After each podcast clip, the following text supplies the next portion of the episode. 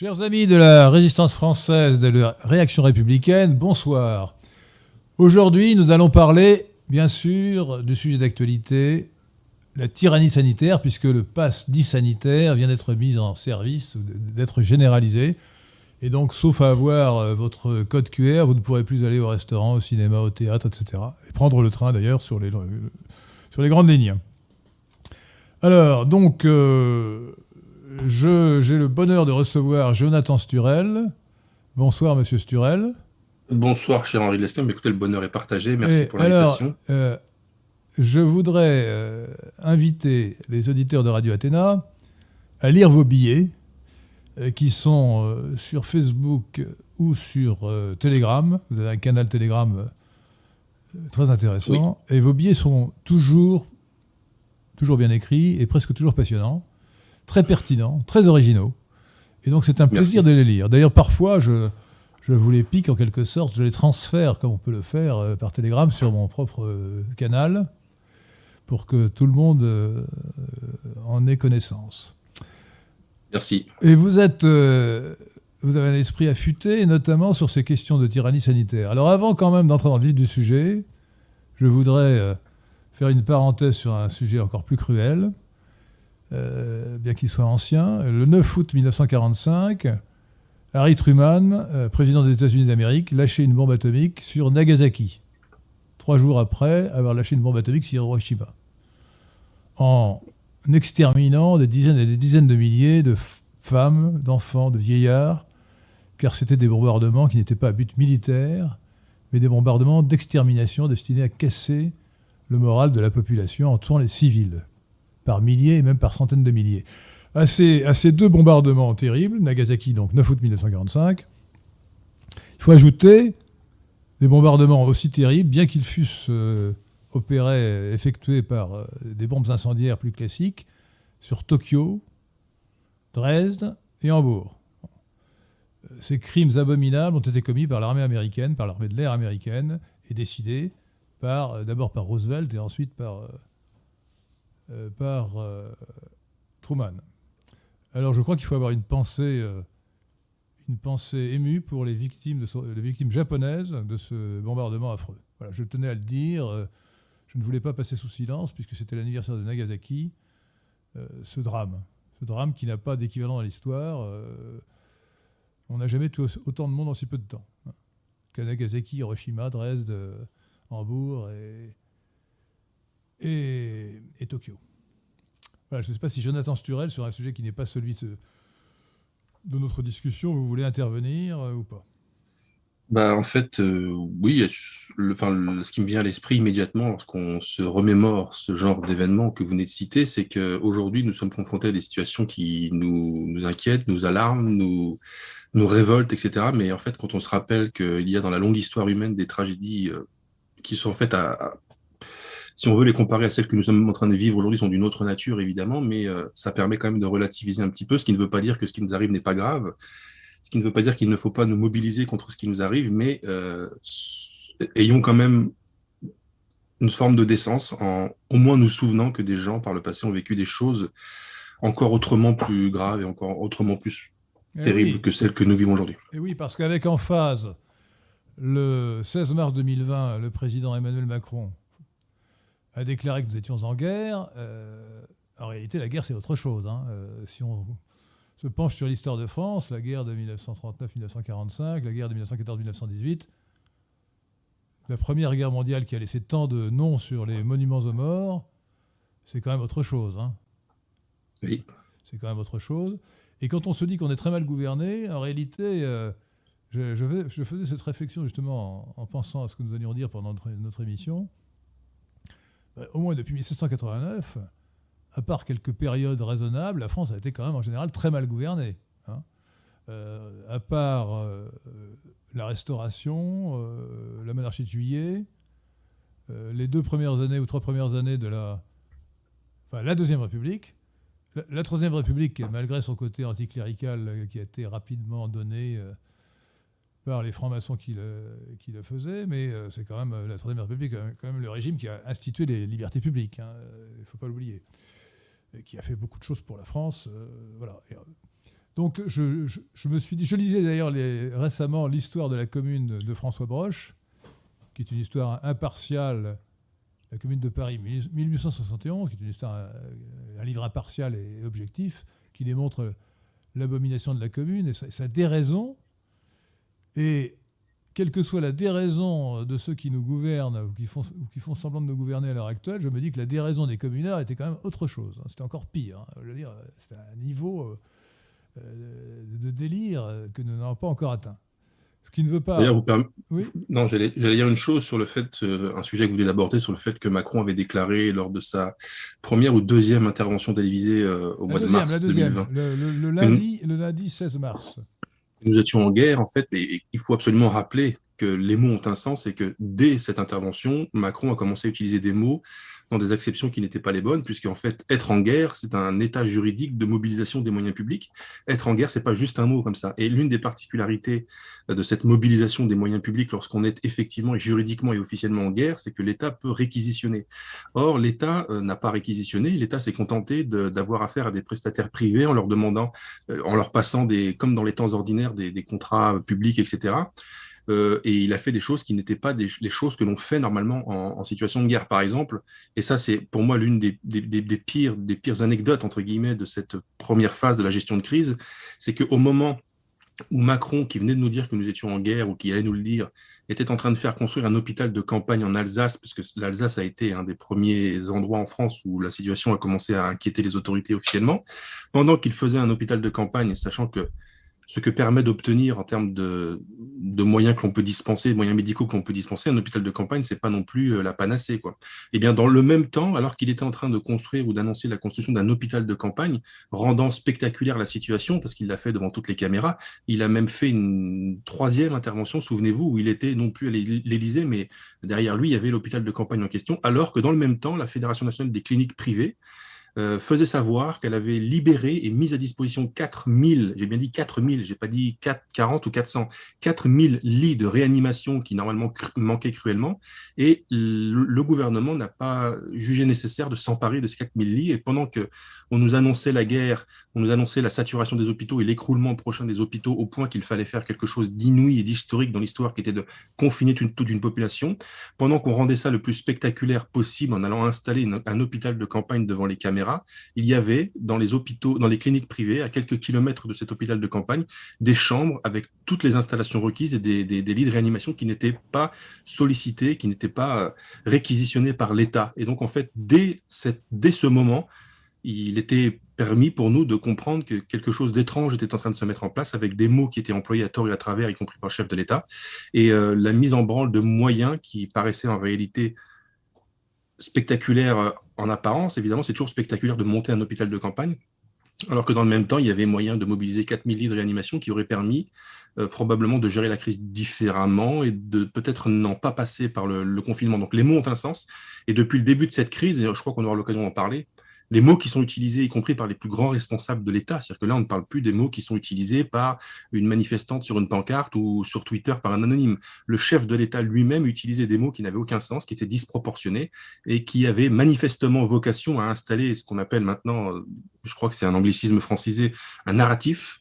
Euh, visant à vraiment nous faire peur. Donc il y, a, probablement une volonté vraiment, assurément, de nous faire peur. Un, un récit, un narratif, un récit. Voilà, un récit je savais que ce mot narratif allait poser problème, mais je l'ai tenté quand même. Je ne suis pas sûr euh, qu'il soit, soit, ce soit un anglicisme, mais de toute façon, il vaut mieux dire un récit en l'occurrence. Bon, alors, en l'occurrence, on a voulu installer un récit, manifestement, et euh, je me souviens qu'à cette, à cette, à cette période, ou immédiatement après cette période, on va dire dans un second temps, euh, des gens ont commencé à se poser des questions et on les a très rapidement et immédiatement appelés des, des complotistes, et tout ce qu'ils ont dit ensuite s'est révélé, enfin, a été mis, jeté au aux, orties par les médias. Et en réalité, quand on se penche sur la situation depuis ses origines, il y a effectivement un faisceau d'indices, un faisceau d'éléments qui, sans que nous puissions conclure définitivement, parce que nous n'aurions pas les preuves pour le faire, mais au moins nous mettre sur la piste de quelque chose qui est étonnant. Voilà, je ne peux pas en dire trop parce que euh, faisons attention d'ailleurs à ce que nous allons dire ce soir, puisqu'en ce moment il y a une purge depuis quelques jours, euh, depuis un certain temps, mais depuis quelques jours une purge sur Facebook, sur euh, YouTube aussi, où des, chaînes, des contenus, des vidéos, ça c'est en train de, de, sauter à une vitesse folle. Donc, je pense qu'il faut qu'on fasse attention à ce qu'on dit. nous allons faire attention, nous n'avons pas envie que nos émissions sautent. Donc, chers auditeurs de Radio Athéna, sachez que nous allons pratiquer l'euphémisme et que nous pensons encore beaucoup plus que ce que nous allons dire. Euh, alors, pour revenir sur ce que vous venez de dire, Jonathan Sturel, euh, j'ai plusieurs observations. Premièrement, vous avez rappelé une des nombreuses palinodies du gouvernement. On pourrait, faire une énumération assez longue. Rappelez-vous que la veille, il faut toujours avoir ça à l'esprit, la, veille de la première intervention alarmiste de, Macron, qui était donc le, jeudi 14 euh, euh, ou 12, non, le jeudi 12, 12 mars 2020, la veille, donc le, mercredi, euh, au soir, au Trocadéro, il avait fait une cérémonie, enfin il avait présidé une cérémonie en hommage aux victimes du terrorisme en déclarant, je cite, On ne nous empêchera pas d'aller, de profiter des terrasses de nos cafés. L'ironie quand on pense à la suite des événements. Euh, bon, euh, rappelez-vous qu'on nous expliquait en février, mars et avril qu'il ne fallait pas porter de masque, que le masque ne servait à rien, ce qui était à l'époque d'ailleurs vrai, et qu'ensuite on nous a obligés à porter un masque. Bon. Deuxièmement, deuxième observation que je voudrais faire, c'est que le, la référence à la guerre euh, était nécessaire pour créer la panique et justifier toutes ces mesures coercitives qui se sont accumulées jusqu'au pass sanitaire. Euh, je les rappelle pour que tout le monde les connaît, mais il faut quand même se rendre compte de l'accumulation. Le, confinement ou le couvre-feu, qui est un confinement limité. Euh, la fermeture des établissements, que ce soit les restaurants ou les magasins. Troisièmement, euh, l'obligation du port du masque. Et quatrièmement, enfin, le pass sanitaire. Ai-je oublié quelque chose d'important? Non, hein, c'est déjà beaucoup. Euh, alors, il faut comprendre, chers auditeurs de Radio Athéna, que ces mesures euh, sont à la fois inefficaces et nuisibles. alors, le confinement est une mesure inefficace. le couvre-feu pourrait théoriquement être efficace, mais le confinement est inefficace parce que euh, on, a, reproduit, après la décision du confinement, on a, diffusé une vidéo de, Véran, ministre de la Santé, prononcée quelques jours avant, enfin dans une émission, hein, une émission de télévision, où il disait euh, la, saisonnalité de la grippe s'explique par le confinement volontaire des gens lorsqu'il fait froid et restent plus longtemps chez eux. Car le, foyer, c'est l'endroit où on se contamine par excellence. Hein. Et d'ailleurs, euh, en mars dernier, euh, Castex, que je surnomme le crétin des Pyrénées, a dit, euh, pour expliquer qu'on allait permettre aux gens pendant le confinement de, se promener de 10 km à 10 km de chez eux, non plus un kilomètre, il a dit, je cite, On sait maintenant qu'on se contamine davantage chez soi, sans masque, qu'en se promenant à l'air libre. On, l'a toujours su en réalité, hein. on l'a toujours su. Mais on voit bien que la décision d'obliger les gens à porter le masque à l'air libre, dans la rue, était complètement délirante. Et on voit bien aussi à quel degré de domestication des gens on était arrivé, puisque à Paris, par exemple, ou à Versailles où j'habite, à Paris où est Radio Athéna, euh, on voit que le tiers ou la moitié des gens portent un masque dans la rue, alors que ce n'est plus obligatoire. Et qui croient vraiment que ce masque sert à quelque chose. Alors pourquoi? Ben, Là, on, tombe sur un vrai sujet qui est la pseudoscience. La pseudoscience, la, la, contamination des microbes en général et du coronavirus en particulier se fait par le contact. Éventuellement par le contact avec les postillons d'ailleurs. Mais pas par l'air. Les aérosols ne contaminent pas. C'est un, mythe qui a été répandu par des, des charlatans panicards. Et donc on ne peut pas être contaminé par l'air. Donc le masque ne sert à rien. Sauf évidemment si on est à 10 cm de quelqu'un et qu'on peut lui postillonner la figure. Et aucune étude scientifique n'a montré l'utilité du masque. Donc les pays raisonnables, euh, je crois que c'est le cas du Danemark et de la Suède, n'ont jamais obligé les gens à porter le masque.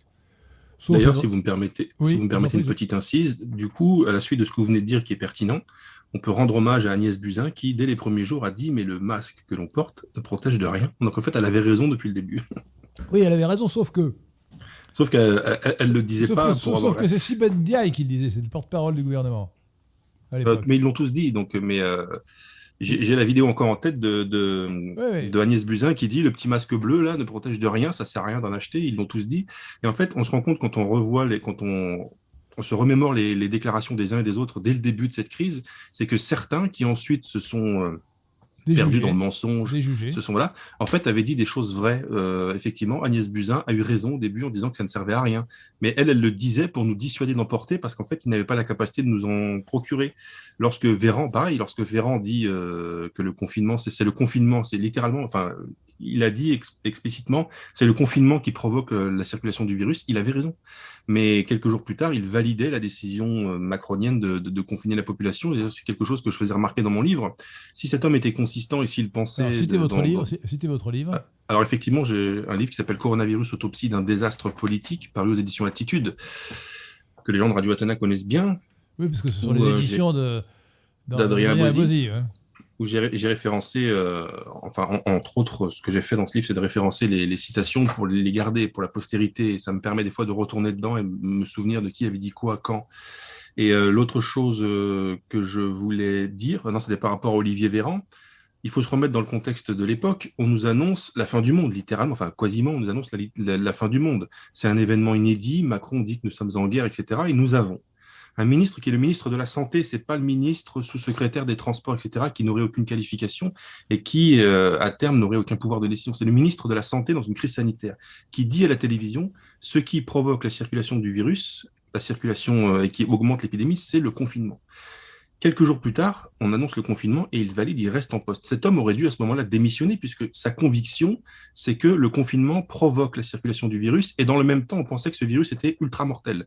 Donc, nous avons un ministre de la Santé qui pense que la décision qui vient d'être prise euh, est de nature à augmenter la circulation du virus et donc à tuer beaucoup de gens, puisqu'à ce moment-là, on pense que le virus est très mortel, mais qui reste en poste. C'est l'une, à mon avis, l'une des, l'une, des, énormes fautes d'Olivier Véran, c'est d'être resté aussi longtemps alors qu'il aurait dû, il aurait dû partir. C'est un homme sans honneur, mais non, je, non, on savait dès le début que ce n'était pas ultra mortel. Euh, et alors, bon, je voudrais quand même pour que... je veux dire, je veux dire du point de vue, je, veux dire du point de vue du, récit qui commençait à être tissé de cette histoire. Il faut quand même savoir. Euh, première, première affirmation, euh, on exagère considérablement la dangerosité de cette maladie. Et ça, je vais le démontrer pour ceux qui ne le sauraient pas. selon les statistiques officielles de la France, INSEE, Institut national de la statistique et des études économiques, pour 2020, L'âge moyen des morts attribués, je dis bien attribués au coronavirus, 82 ans. L'âge médian, 85 ans. je ne fais pas de l'arithmétique, mais vous connaissez la différence entre moyen et médian. L'âge médian, 85 ans, ça veut dire que la moitié des gens qui sont morts censément au titre du coronavirus avaient plus de 85 ans.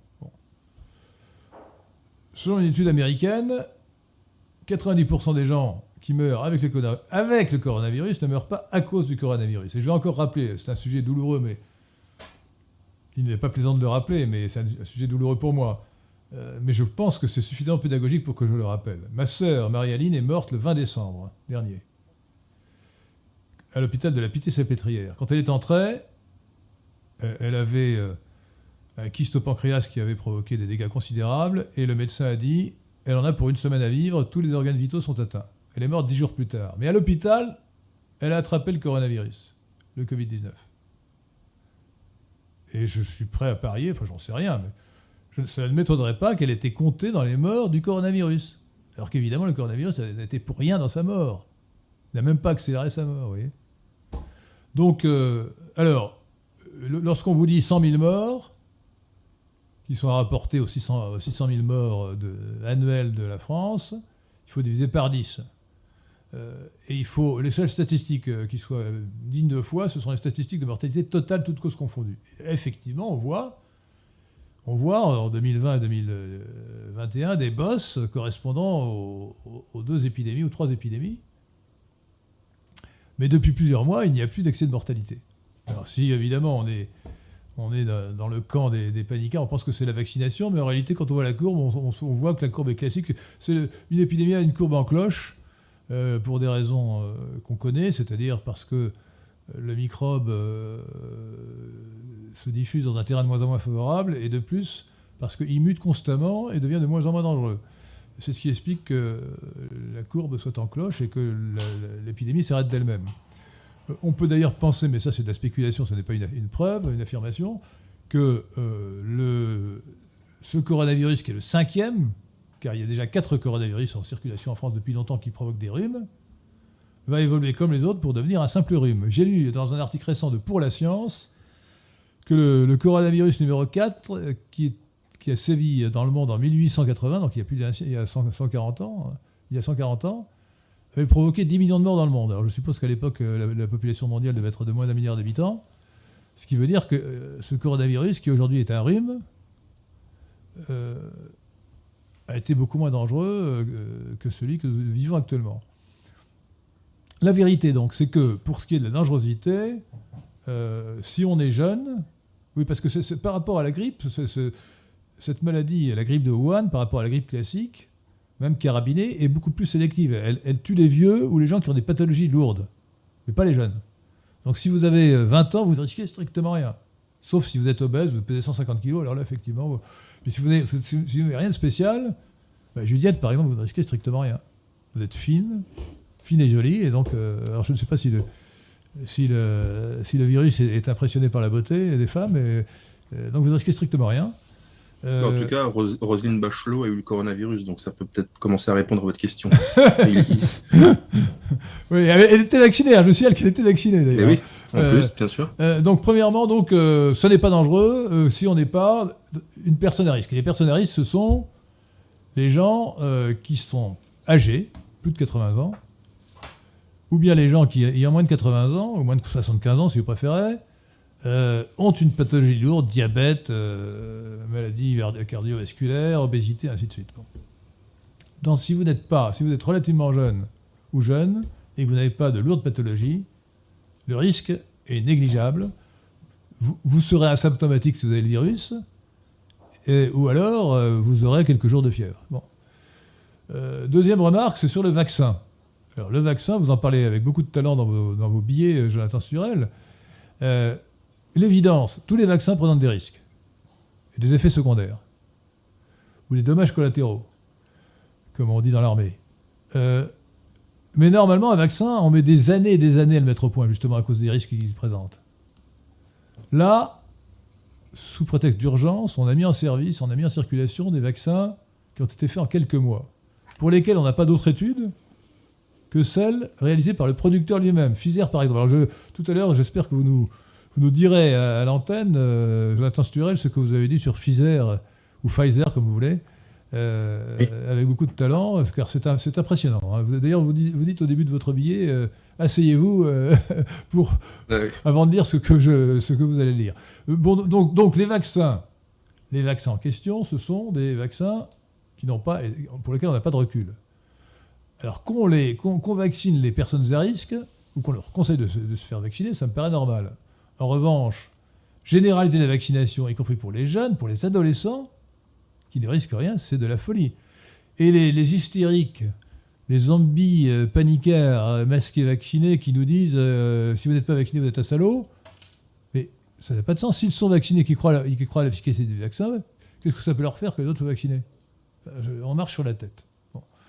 Euh, troisièmement, dans, les, dans, les, dans les erreurs ou les crimes ou les, scandales, il faut dire aussi qu'on a refusé les traitements qui étaient, qui étaient proposés, notamment par Raoult avec l'hydroxychloroquine ou maintenant l'ivermectine, sous prétexte qu'on n'avait pas démontré leur efficacité. On n'a pas démontré non plus l'absence de, l'absence de nuisance des vaccins, et pourtant on les administre. Euh, alors, il faut savoir que euh, il y a au minimum un effet placebo. C'est-à-dire qu'en disant aux gens, vous êtes, malade, comme on l'a fait en 2020, restez chez vous et prenez du paracétamol, du doliprane, euh, c'est aberrant. et en, les affolant, en affolant toute la population, on crée, ce qu'on appelle l'effet nocebo, c'est-à-dire qu'on on risque d'aggraver le mal. alors que même si on donne un médicament inefficace, on a l'effet placebo, euh, qui est un effet réel, hein, qui, est, un effet médicalement euh, confirmé. Euh, par conséquent, dans le doute, il ne fallait pas s'abstenir, il fallait traiter les gens. Et on arrive au, minimum l'effet placebo. De plus, de plus, je crois quand même, je fais confiance au professeur Raoult, je crois que l'hydroxychloroquine est efficace et il semble que l'ivermectine soit encore plus efficace. Donc avoir refusé les traitements, c'est criminel. Et alors, euh, l'ensemble de ce, scénario absolument, euh, cette aventure fantastique du coronavirus, n'est sûrement pas un complot. En revanche, je crois qu'il y avait un complot contre l'hydroxychloroquine, comme le montre l'article incroyable qui a été publié dans le Lancet.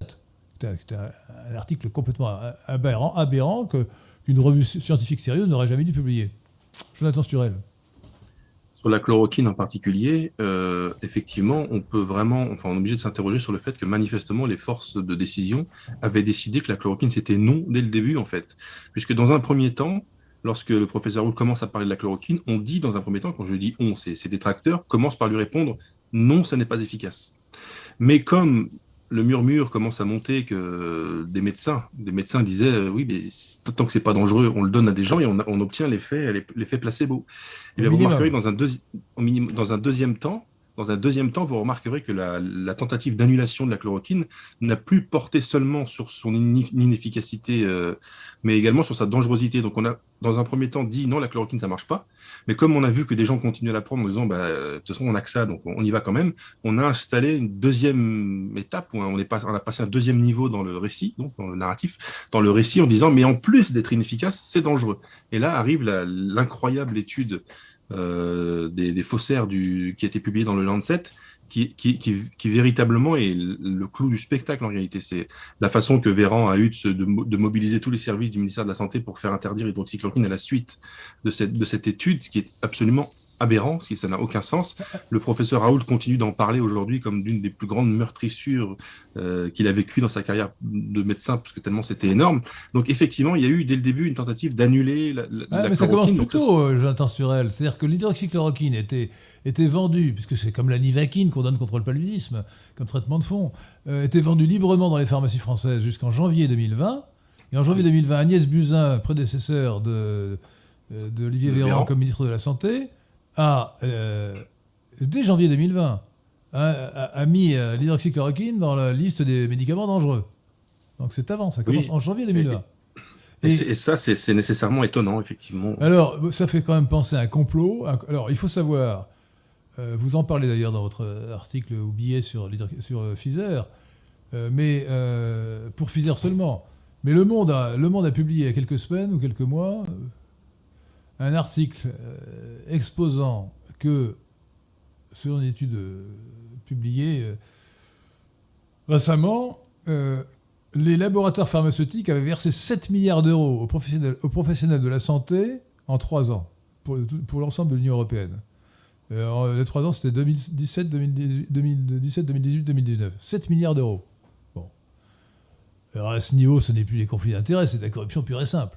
Hein. Vous vous rendez compte? 7 milliards d'euros? Alors, Oui, je me rends compte. Alors, à ce, à ce niveau-là, euh, beaucoup de médecins ont vendu leur âme au diable et sont complètement asservis aux intérêts, aux intérêts des laboratoires. Alors, quel, est l'intérêt des laboratoires? Dans un premier temps, c'était, euh, en interdisant l'hydroxychloroquine, de vendre leur. Euh, comment s'appelait le médicament de. Le, Redemsevir, le médicament de. De Gilead. De Gilead, qui s'est révélé inefficace et dangereux mais, qu'on a pourtant essayé par tous les moyens de, mettre dans les pattes de la chloroquine. Et beaucoup de gens ont promu, y compris des gens comme Karine Lacombe, qui ensuite ont été décorés de la Légion d'honneur, font partie des gens qui ont promu euh, fortement dans les médias et auprès du ministre alors qu'on sait ce médicament qui s'avère, qui s'avère être euh, inefficace et dangereux. Et, réellement dangereux. C'est établi. Et c'est établi. alors on pense même que ça a pu provoquer des mutations de virus. Hein. Euh, c'est ce que dit le, professeur Raoult. Et, et, on n'entend on entend plus du tout parler de Gilead maintenant. Il faut savoir que l'Union européenne avait acheté, avant, avant qu'on démontre l'inefficacité du médicament, pour un milliard d'euros de ce médicament. Mm. Vous vous rendez compte? Le gaspillage des fonds publics C'est effrayant. Euh, donc, euh, la conclusion, c'est que il faut, si on est une personne à risque, j'ai expliqué qu'on était à risque quand on était âgé ou qu'on avait une maladie lourde, on a intérêt à se faire vacciner. L'analyse coût-avantage conduit à la, conclusion qu'il vaut mieux se faire vacciner. Mais si on n'est pas une personne à risque, il faut, surtout éviter de se, faire vacciner. Euh, alors je ne sais pas ce qu'on peut dire, quel est le, degré de probabilité euh, de l'hypothèse de la transcription inverse, puisque vous savez que les, deux premiers vaccins euh, Moderna et Pfizer, sont fondés sur une technique complètement nouvelle de l'ARN, de l'ARN messager, et que cet ARN messager,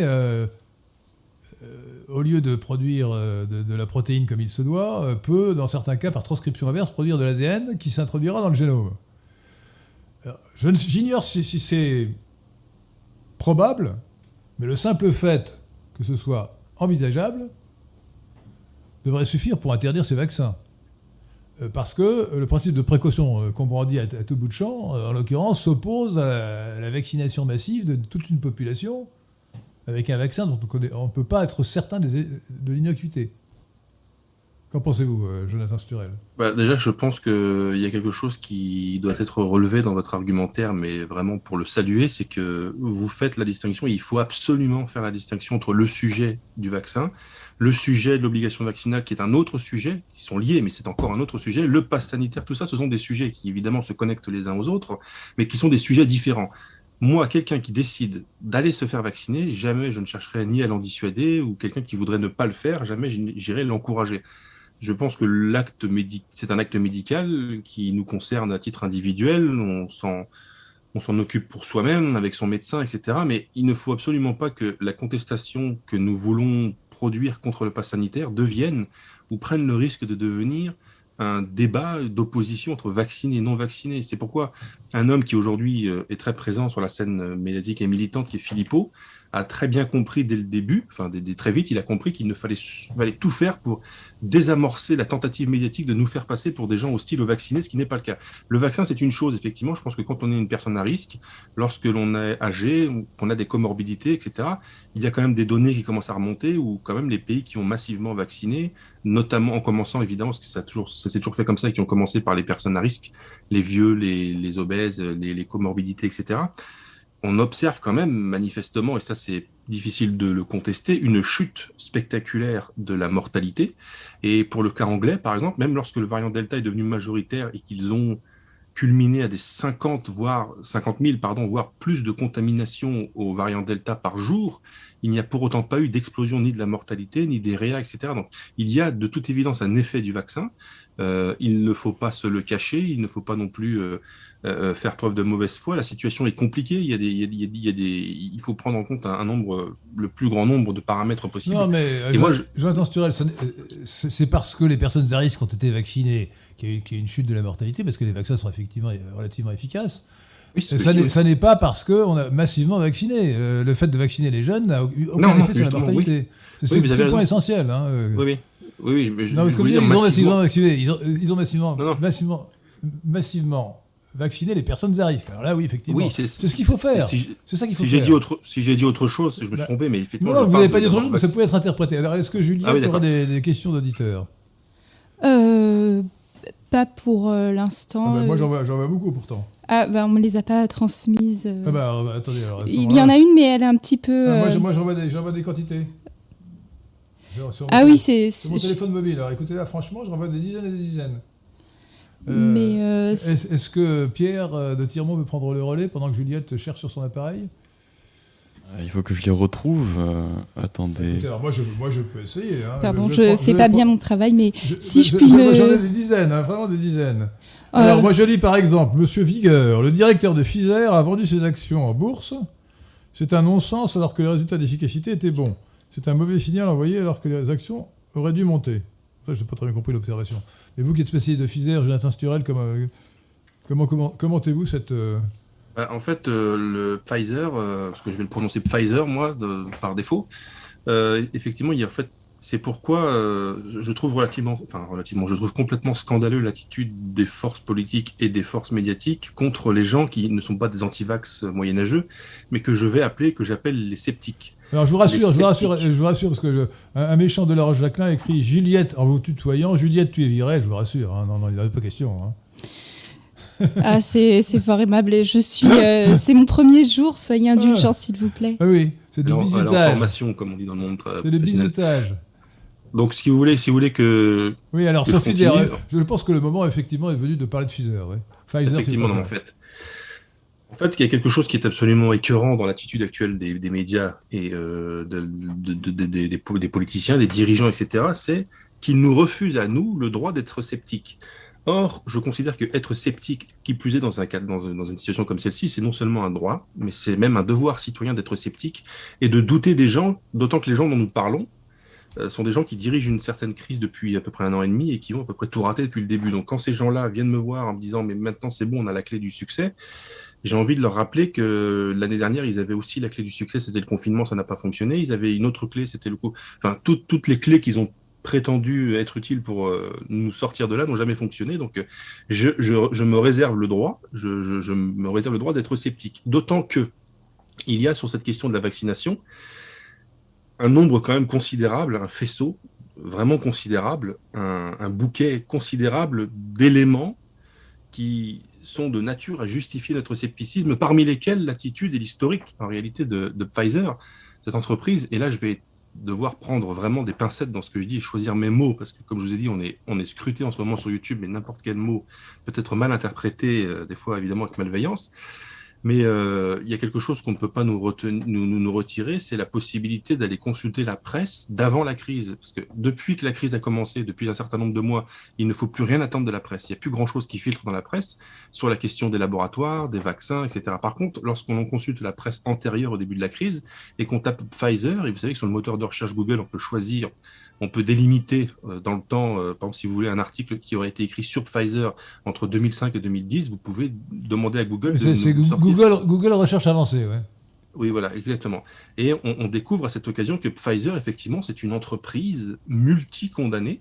Mais ça, on le savait déjà, mais c'est les raisons pour lesquelles cette entreprise pharmaceutique, ce laboratoire pharmaceutique a été condamné.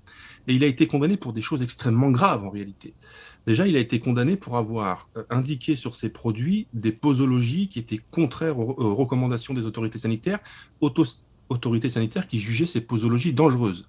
Mais Pfizer avait décidé, contre l'avis des autorités sanitaires, qu'il pouvait prescrire, enfin euh, recommander ce genre de... C'est extrêmement grave puisque vous avez d'un côté Pfizer qui a envie sans doute de vendre plus de médicaments possibles. Pas, sans, doute, sans aucun doute. Évidemment.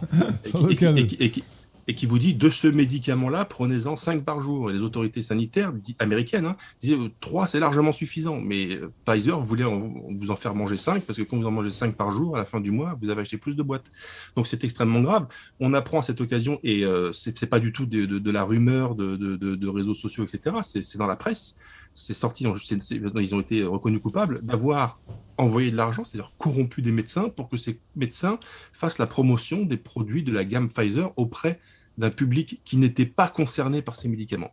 Par exemple, il y avait certains médicaments qui avaient été euh, interdits par les autorités sanitaires américaines pour un certain public, notamment les, enfants.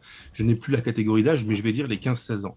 Eh bien, Pfizer donnait de l'argent aux médecins pour que ces médecins promeuvent quand même ce médicament auprès des enfants, c'est auprès de leurs parents qui est complètement contradictoire avec les autorités sanitaires. Donc, il y, a ça, il y, a, le fait qu'en fait, et, que Pfizer a fait ça pour au moins quatre médicaments de sa gamme, ce qui laisse à penser, ce qui nous oblige à penser que ce mode de fonctionnement, qui fonctionne donc par euh, euh, les ballettes, euh, l'argent sous la table, etc., l'infraction aux, recommandations. Je vous arrête pas seulement l'argent sous la table. l'argent est versé certainement aussi sous la table, notamment aux hommes politiques. Hein.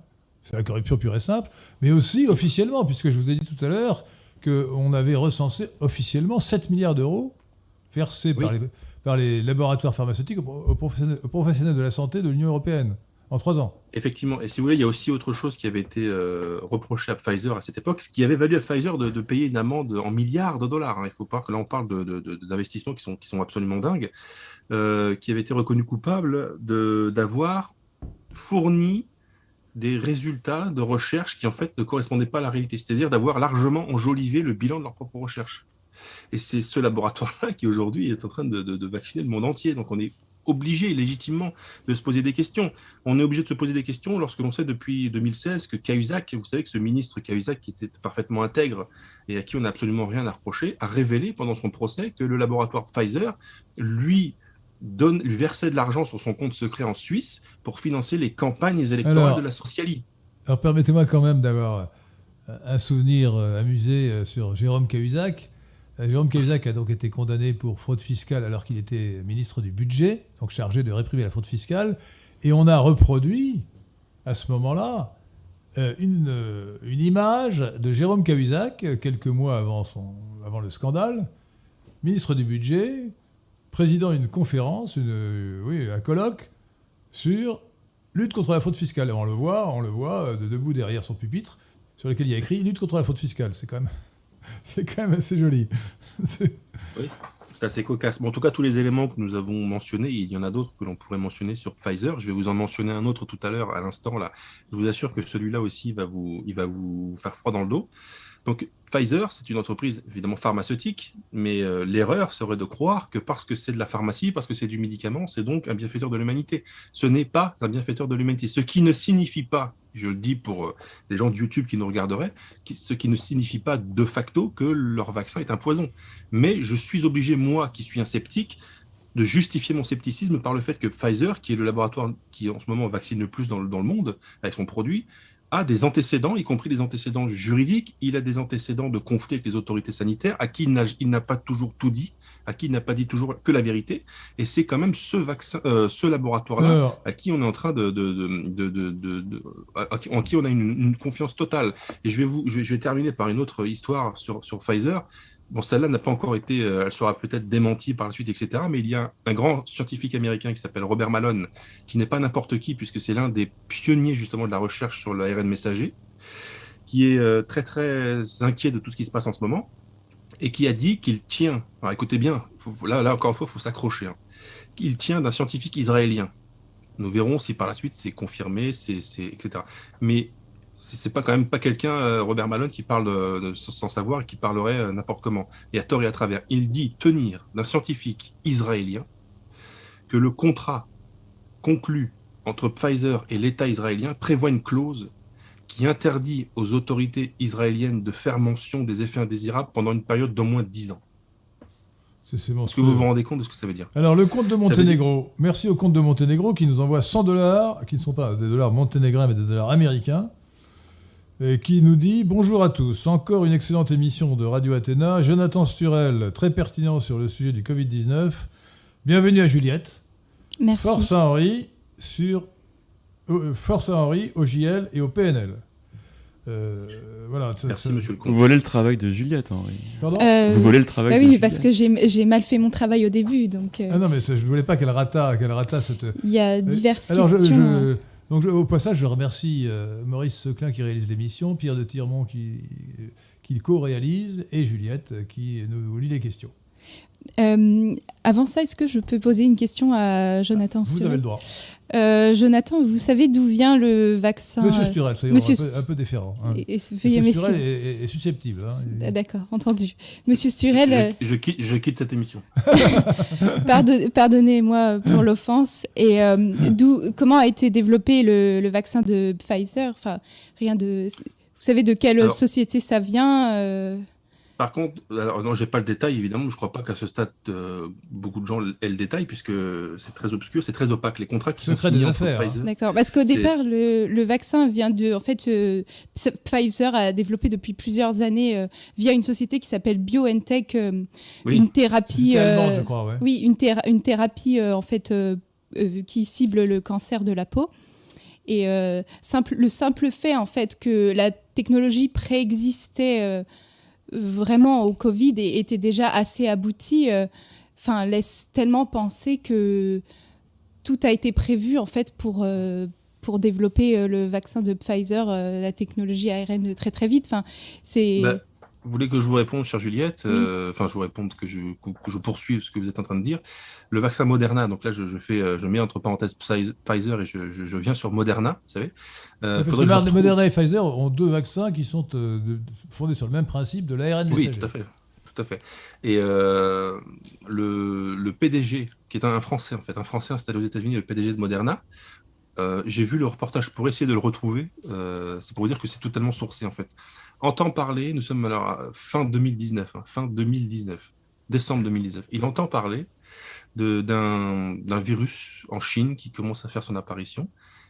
Il, demande des informations, je crois, au, professeur Fauci, vous savez, le monsieur crise sanitaire américain. Un sacré charlatan, hein, entre parenthèses. Qui lui, qui lui confirme effectivement qu'il se passe quelque chose apparemment en Chine, il y a une maladie émergente, quelque chose, etc. Et décembre 2019, hein, c'est la date à laquelle Moderna commence à travailler sur, sur, son vaccin. Et il le, développe très très vite. Il le développe très très vite, c'est-à-dire en quelques semaines en fait. C'est-à-dire on dit, oui, on a développé un vaccin en moins d'un an, en fait, on l'a développé en quelques semaines, il faut le savoir. Et euh, ça, ça, ça apporte un peu de l'eau au moulin de ce que tu es en train de dire, Juliette, c'est que le fait que des, des, des outils qui sont aujourd'hui utilisés contre cette pandémie aient été développés avant cette pandémie, c'est-à-dire avant l'apparition de cette pandémie, nous, nous incline à nous poser des questions, ce qui ne signifie pas pour autant, et là je le dis encore aux gens de YouTube qui nous regardent, ce qui ne signifie pas que c'est effectivement un complot, etc. Il y a des...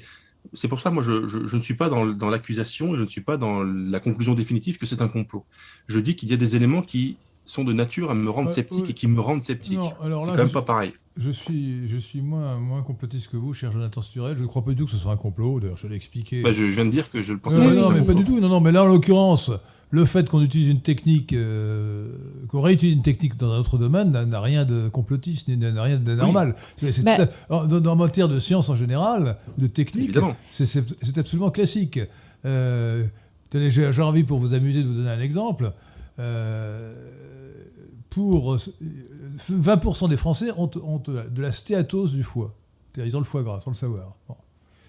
Et aujourd'hui, on a un appareil qui permet de vérifier cela.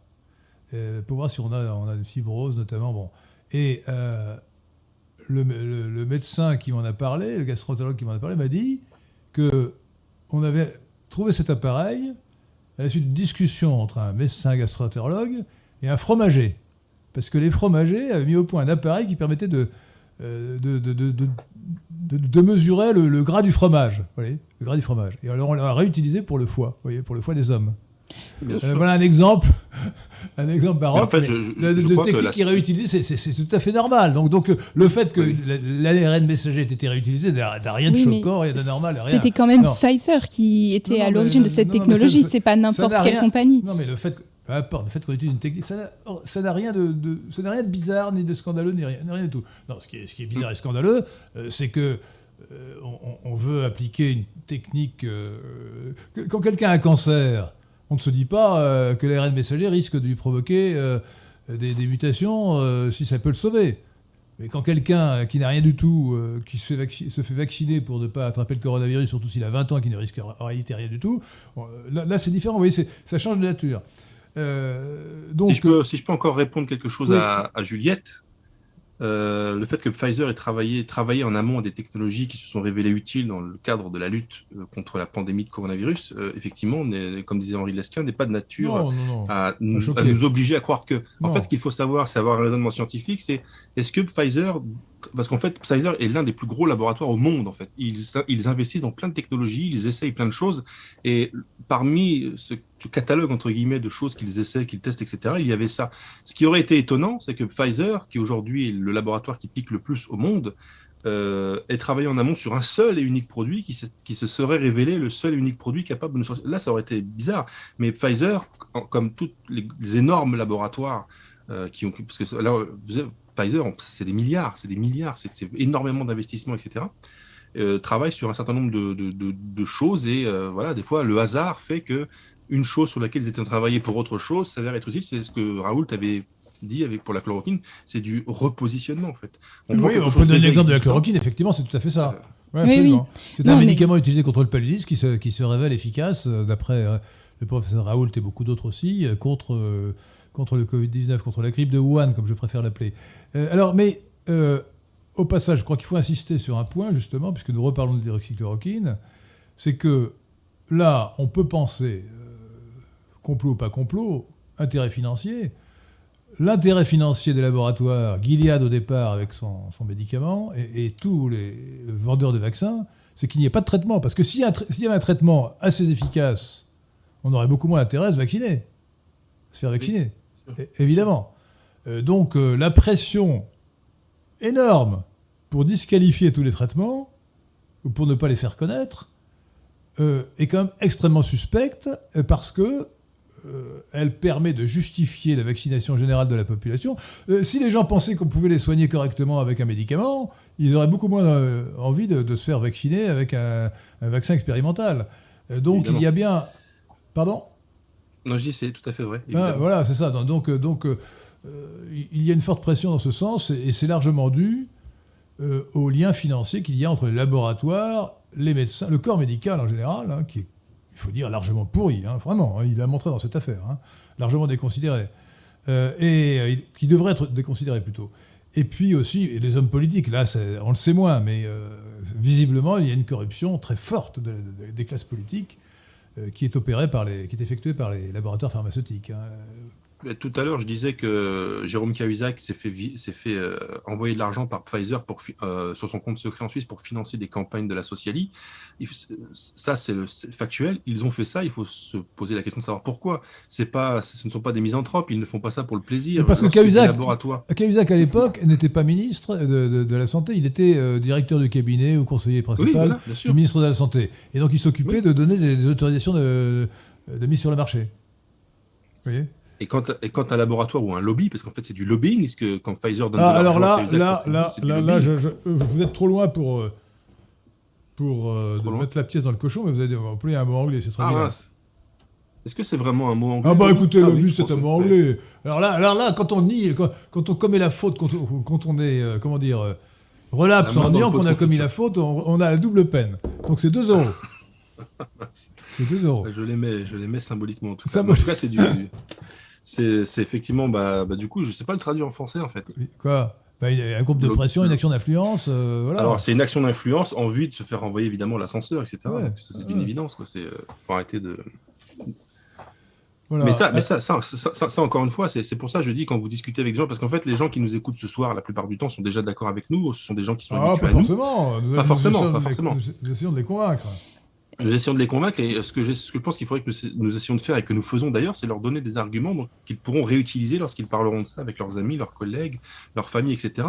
Et sur la question de la vaccination, de dire que être euh, sceptique et donc euh, être sceptique et douter, euh, hésiter à aller se faire vacciner, ne pas trop savoir, parce qu'en même temps, il y a d'un côté la pression énorme qui est exercée par les médias, les politiques et la société tout entière pour nous pousser à la vaccination, et de l'autre côté, il y a cette petite voix qui a, qui a entendu tout ce qu'on a dit là depuis le début et qui quand même Pfizer, euh, ARN messager, c'est un peu nouveau tout ça, qu'est-ce que c'est, machin. Et donc en fait, ce scepticisme, comme je le dis, non seulement un droit, mais c'est un devoir. Il faut que les gens qui autour de vous vous disent que vous êtes un idiot, que vous avez des arguments. Et d'ailleurs, je, fais ce rappel que le MIT, le prestigieux MIT, a sorti une étude. Ils ont essayé de savoir qui étaient les sceptiques euh, sur le sujet de la vaccination, et ils se sont rendus compte qu'en fait, ceux qui étaient les sceptiques, c'est-à-dire vous et moi, et les gens autour de nous, les sceptiques sont en fait des gens qui sont parfaitement renseignés, qui ont une, une, une approche rationnelle et euh, scientifique de, bah, de la science en l'occurrence, ce ne sont pas du tout des illuminés anti-vax comme les médias sont en train de nous faire passer. La, rationalité en l'occurrence, c'est l'analyse coût-avantage. C'est tout simple. Euh, alors ça, c'est un point important d'ailleurs. Hein. Euh, l'analyse coût-avantage, c'est une notion essentielle. qu'on fait d'ailleurs dans, la vie courante, spontanément, sans se rendre compte qu'on fait l'analyse coût-avantage. Hein. et, et donc, le vaccin présente des risques, on ne connaît pas très bien ces risques. Par conséquent, si on n'est pas euh, menacé par le virus euh, gravement parce qu'on n'est pas une personne à risque, euh, on peut douter de l'intérêt du vaccin. à mon avis, la, la, avantage penche, penche, vers la non-vaccination. Mais je voudrais d'ailleurs en profiter pour faire un commentaire plus large. C'est que l'analyse co-avantage doit aussi s'appliquer aux mesures sociales. Alors les mesures sociales, comme l'a dit le professeur Raoult en citant je ne sais quel épidémiologiste remarquable euh, américain, euh, j'ai oublié le nom, euh, les mesures sociales sont inefficaces. Le professeur Toussaint dit la même chose. Les mesures sociales, c'est-à-dire le confinement et le reste, c'est inefficace. Mais en supposant même, supposons même, concédons qu'elles étaient efficaces, que, le confinement ait évité 10 000 morts, ce qui est beaucoup plus que la réalité, bien entendu.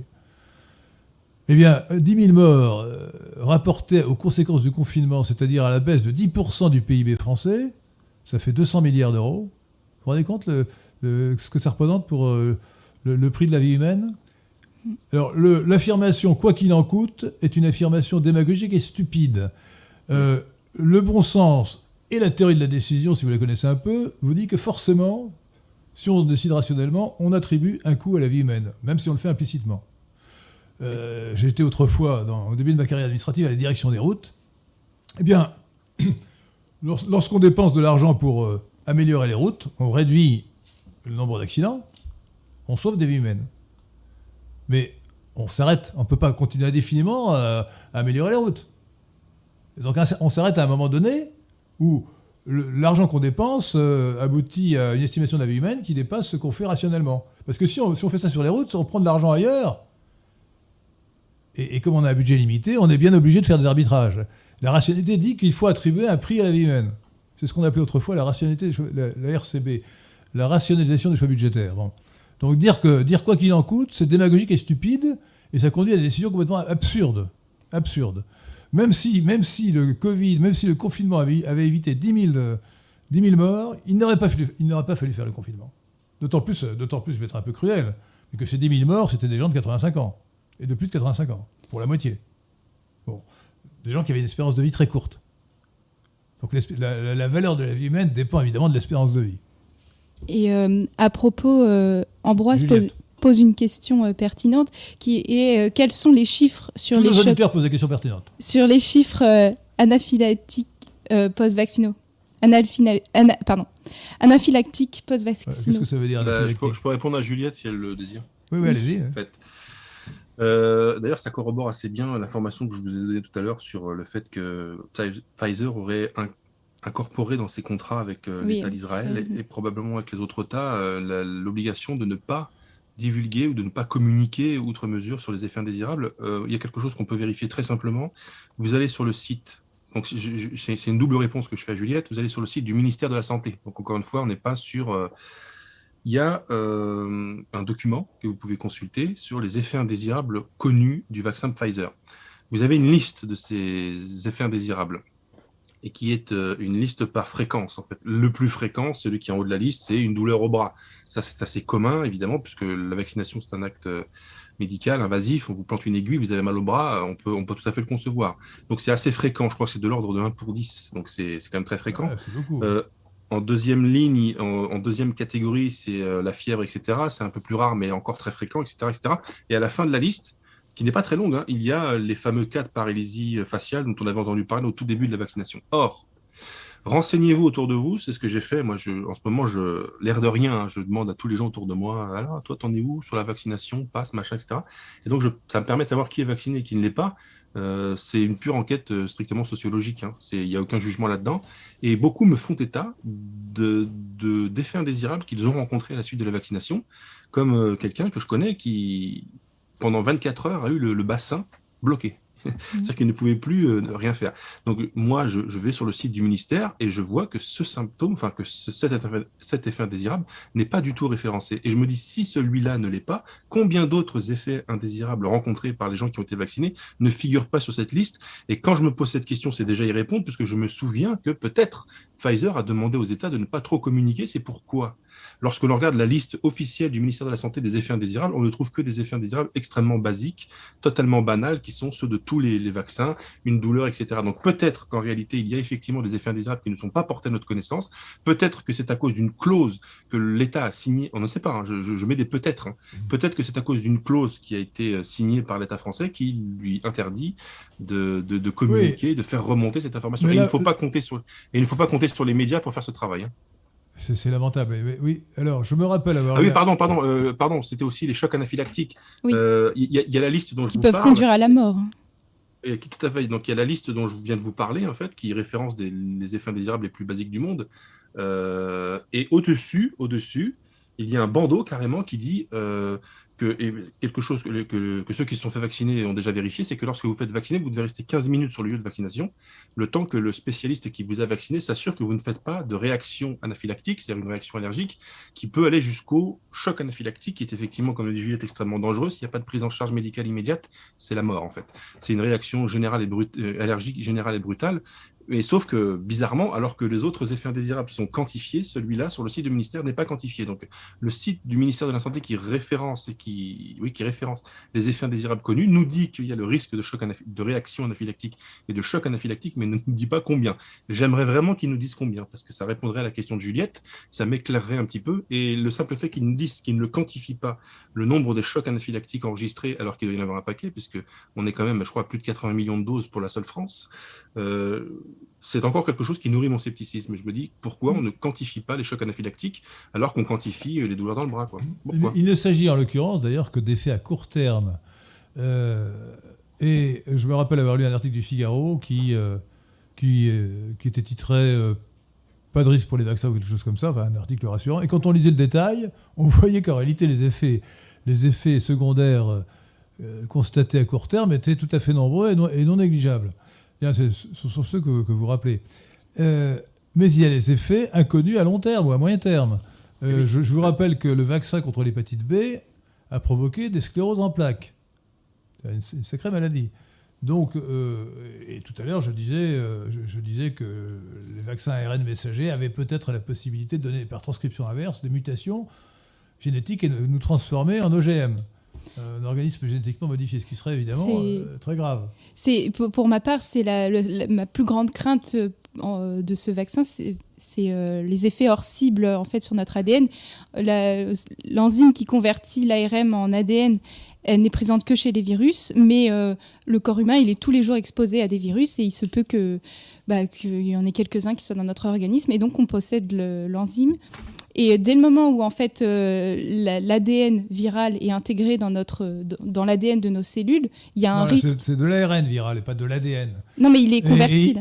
Bah, non, c'est l'hypothèse de la transcription inverse, c'est ce dont je, parlais, qui n'est qu'une hypothèse, euh, une crainte. Mais dans cette mesure-là, ça augmenterait tout simplement le risque de mutation génétique. Donc on ne va pas se transformer en mutant, mais ça pourrait conduire à des cancers, tout, tout simplement. Euh, bon, euh, alors, peut-être pourrions-nous passer à la question du pass sanitaire, justement, oui. Jonathan Sturel, puisque on l'applique depuis aujourd'hui et les manifestations contre euh, le pass sanitaire, euh, qui ont eu lieu le samedi dans toute la France depuis plusieurs semaines, ont réuni des centaines de milliers de personnes, ce qui est impressionnant. Jonathan Surel. On peut, même, on peut même rappeler que le pass sanitaire est appliqué depuis un certain nombre de jours en réalité, mais là, c'est l'extension du pass sanitaire qui s'applique à partir d'aujourd'hui et dans sa forme la plus ségrégationniste qui soit, puisque maintenant, ça touche vraiment objectivement et très largement des activités du quotidien. C'est-à-dire que moi, je vais depuis des années tous les jours à la salle de sport. À partir d'aujourd'hui, je ne peux plus y aller. je ne peux plus, moi qui suis jeune, moi je suis relativement jeune, on est jeune toute sa vie de toute façon, euh, en, bonne santé, je, suis sportif, je fais du sport à, haute intensité. Je ne peux plus aujourd'hui dans mon propre pays franchir la porte. Mais vous avez de la chance puisque le sport est très mauvais pour la santé. Donc heureusement pour vous, vous allez, faire moins, de sport. Le pass sanitaire va donc me sauver la vie. le pass sanitaire va me sauver la vie. D'ailleurs, sur cette question du pass sanitaire, c'est pourquoi je disais tout à l'heure en, tout à l'heure, je disais qu'il y a vraiment le sujet du vaccin, c'est une chose, le, sujet du, du, pass sanitaire, c'est encore autre chose. Je vous dire quelque chose qui est totalement vrai. C'est pas pour faire des manières, mais euh, lorsque j'ai entendu le discours d'Emmanuel Macron du 12 juillet 2021, Pourtant, Dieu sait que depuis un an et demi, euh, Emmanuel Macron nous fait des discours catastrophiques. plus exactement, bah, ils sont catastrophiques en l'occurrence, mais ils sont également catastrophistes. Euh, en mars dernier, enfin en mars précédent, il nous avait annoncé un confinement. Ce sont des, mesures très dures, c'est déstabilisant, etc. Mais on a encaissé en fait. Par contre, je vous le dis très clairement et très véritablement, le discours du 12 juillet de cette année m'a scié les pattes en fait. Et il m'a fallu plusieurs jours pour m'en remettre parce que je, je crois vraiment. Vous sensible. Hein alors, je, oui, en l'occurrence, c'est vrai, mais euh, je suis également inquiet, mais euh, c'est peut-être lié, parce que vraiment, à partir du 12, à partir de cette déclaration, qui est très étonnante sur la forme et sur le fond, jusqu'à présent, Emmanuel Macron nous avait habitués à des interventions avec ses yeux écarquillés d'enfant, qui nous imposent quelque chose, mais presque en nous suppliant d'accepter avec son regard attendri. Là, il avait un regard dur, un, air déterminé, etc., et il nous annonce des choses gigantesques qui, à mon avis, nous ont fait changer de paradigme politique. Parce que toutes les mesures qui avaient été prises antérieurement, qui étaient très dures, confinement, s'appliquaient à tout le monde. À partir du 12 juillet, il y a des mesures très dures, mais qui ne s'appliquent plus à tout le monde. C'est-à-dire qu'on installe effectivement quelque chose que... Alors les médias n'aiment pas qu'on utilise ce terme, paraît-il, un apartheid. Mais quand vous regardez la définition de l'apartheid, mais c'est exactement, juridique, lexicalement parlant, c'est un apartheid. Ce n'est pas la race, c'est la vaccination ou le pass sanitaire qui fait l'apartheid entre les, bons et les mauvais. Et, évidemment, donc euh, moi ce discours m'inquiète énormément pour deux raisons. D'abord parce que ce qu'il met en place est inquiétant, c'est-à-dire que comme je vous disais tout à l'heure, moi je suis jeune, je suis en bonne santé, je peux plus aller à une salle de sport depuis aujourd'hui. Moi je trouve que j'y vais encore, mais ça, ça reste entre nous. Euh, je peux plus par contre aller, voilà, on n'a rien dit. Je peux plus aller au on restaurant. Rien dit. on n'a rien dit d'ailleurs, ça sera coupé au montage. Euh, je peux plus aller au restaurant, etc. Alors qu'avant, je ne pouvais pas le faire non plus. Dans les arrière-salles les, voilà, les périodes précédentes, je ne pouvais plus y aller, mais personne ne pouvait y aller. Donc il y avait en fait une, une, une, égalité, pardon, il y avait une égalité devant, euh, devant la restriction, alors que maintenant il n'y a plus d'égalité devant la restriction. Donc il y a réellement un système de, il y a deux droits qui se superposent en France, un réservé pour euh, ceux qui ont des avantages par rapport à d'autres. Donc ça, ça nous fait vraiment changer de paradigme. C'est pourquoi il faut absolument lutter contre ce pass sanitaire pour cette raison-là, et pour l'autre raison que nous voyons qu'en réalité, ils sont dans une espèce de surenchère, ils ne savent plus s'arrêter. C'est de plus en plus fou. On se dit, jusqu'où ça va aller Il faut les stopper à un moment donné. C'est pourquoi moi, je m'honore d'avoir été, dès l'été dernier et même avant, de ceux qui ont critiqué le masque obligatoire, alors plus, plus encore à, l'extérieur, etc., les mesures, le couvre-feu, etc. Chaque fois, je me suis mobilisé pour euh, convaincre les gens autour de moi que c'était une folie. D'ailleurs, je n'ai pas du tout respecté le deuxième confinement, mais ça, il faudra le couper au montage aussi. Parce que j'avais pressenti, enfin, on pressentait. Non, non, rassurez-vous, euh, vous ne risquez rien. On, voilà, on pressentait, il n'y a pas de. Voilà, c'est pas rétroactif. c'est direct, je vous signale. Hein. Oui, bah oui, je sais. Euh, mais, mais, je crois que euh, je, pressentais que laisser faire ces gens-là nous conduirait à une situation catastrophique.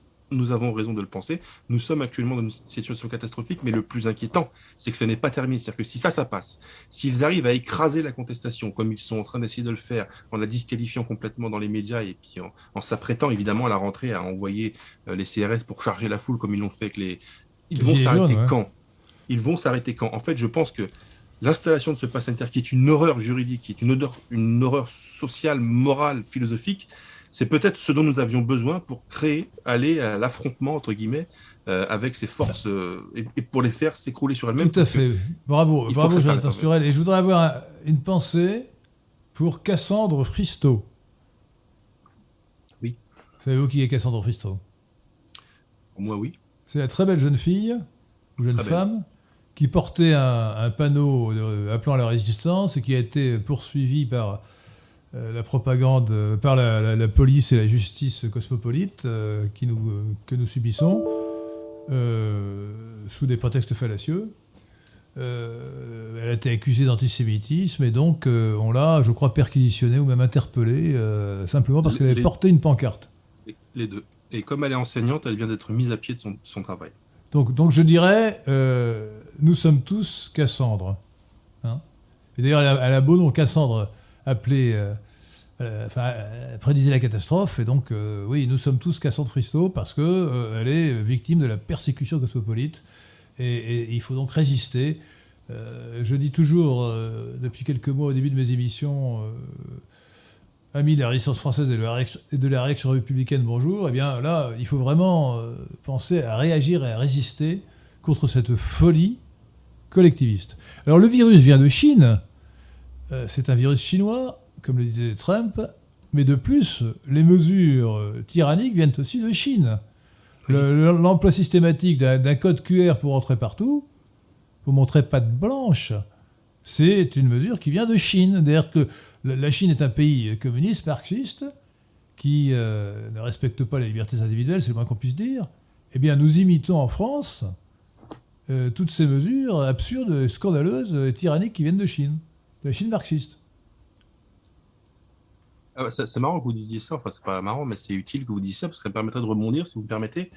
Euh, l'une des choses qui font que beaucoup de, enfin malheureusement trop de citoyens se disent que le fait que la vaccination soit, la vaccination de la population soit soutenue par autant d'États différents, par à peu près tous les États occidentaux en réalité, euh, avec quelques exceptions, euh, le fait que des mesures coercitives aient été, prises dans plein d'États, etc., ça fait dire à nos contemporains, à certains de nos contemporains les plus naïfs malheureusement, ou les plus influençables, ou les plus disciplinés, que si Macron seul avait pris ces décisions, on aurait pu légitimement se demander s'il n'était pas devenu fou. Mais comme beaucoup d'autres États ont pris ces décisions, euh, les mêmes quasiment, ou des choses qui se ressemblent, des gens autour de moi me disent mais c'est pas possible que tous ces gens. Et si c'est possible, et si c'est possible. Alors que c'est possible. Et euh, si vous voulez que je vous dise pourquoi, c'est qu'en réalité, il ne se euh, en réalité, c'est très simple. Lorsque l'on a pas, ce n'est pas si simple. Non, non. Bah alors, alors l'un des, des éléments qui permettent de répondre à cette question, c'est que lorsque. C'est ma théorie depuis le début, mais je crois que c'est la vôtre aussi. Je crois vous avoir entendu dire ça un jour, mais je me trompe peut-être, que euh, le fait que la Chine ait confiné une partie de sa population très tôt, ça a rendu le fait de confiner une population possible aux yeux des autres qui se sont dit, nous, on n'y aurait peut-être pas pensé nous-mêmes. Bon, apparemment, ça se fait et euh, l'Italie, du coup, l'a fait. Et je pense que Macron euh, a confiné avec beaucoup plus de facilité en se disant, bon, bah, à la limite, on n'est pas les premiers à le faire, on n'est même pas les seuls déjà, mais on n'est même pas les premiers, euh, nos voisins le font. Et en fait, ils se copient. Vous savez, nous, les petites gens,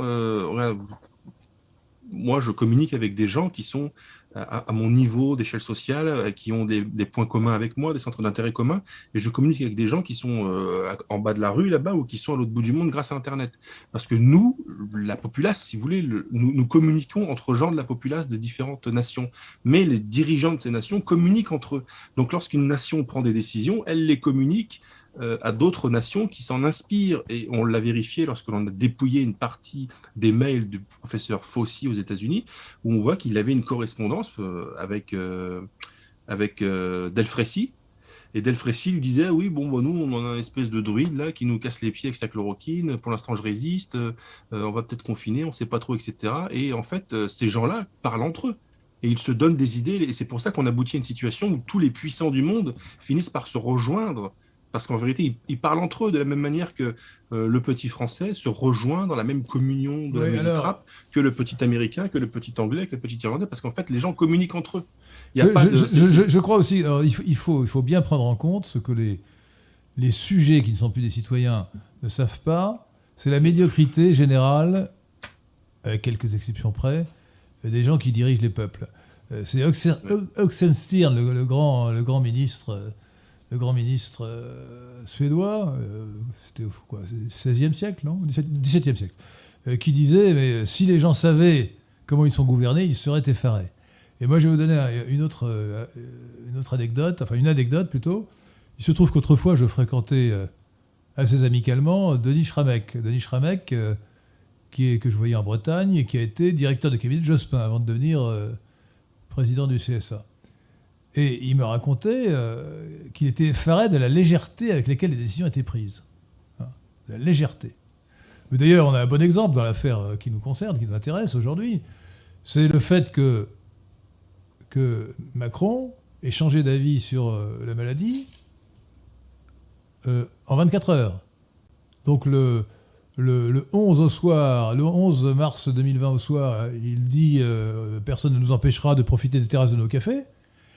Le lendemain, à 11h30, ça a été raconté en détail par Le Monde, il reçoit Delfrécy et son conseil scientifique à la gomme, qu'il a composé quelques jours avant de Briquet de Broc, qui lui mettent sous le nez l'étude euh, l'étude hallucinante de Neil Ferguson, euh, l'épidémiologiste, le, pape de l'épidémiologie de Londres, l'Imperial College, annonçant 400 000 ou 500 000 morts pour la France si on ne confine pas immédiatement, il croit ça. Il, ne dit pas euh, étudier cette étude, enfin, euh, vérifier cette étude, mettez-la, euh, il faut l'expertiser pendant quelques jours au moins. Ou bien il ne dit pas, mais quelles étaient la valeur des, la validité des prédictions antérieures de Neil Ferguson Parce qu'il aurait été édifié. Neil Ferguson avait quand même annoncé pour la grippe, la grippe aviaire 200 millions de morts. Il y a eu 200, il y a eu 200 morts. Je ne parle pas des poules, hein, je parle des hommes.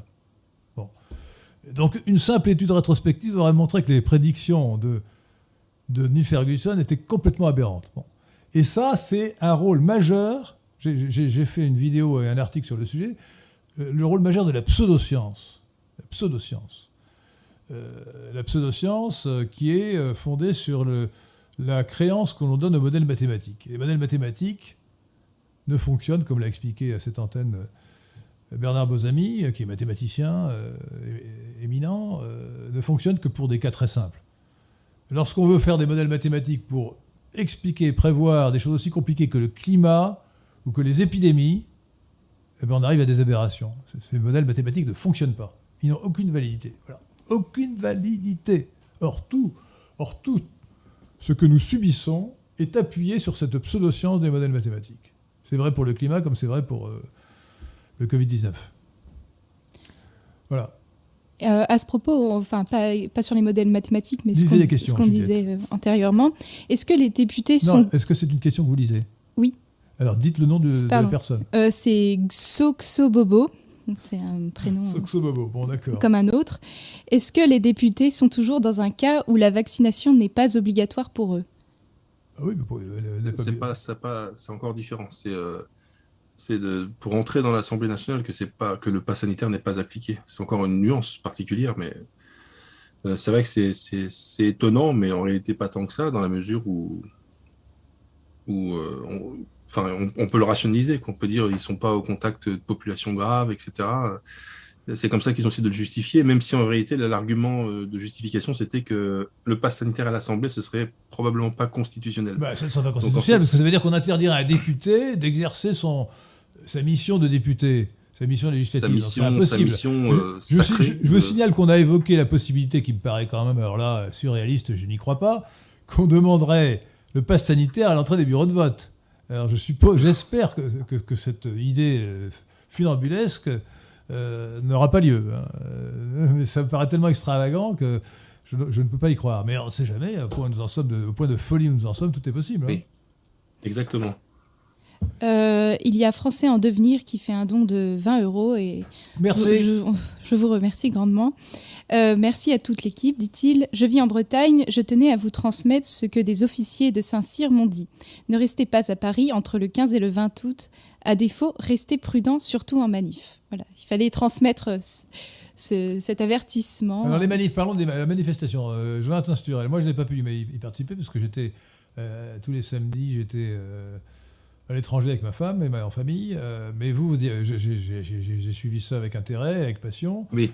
Euh, donc vous y étiez, je suppose euh, Oui, j'y étais, pas celle de Paris. à Paris ou ailleurs?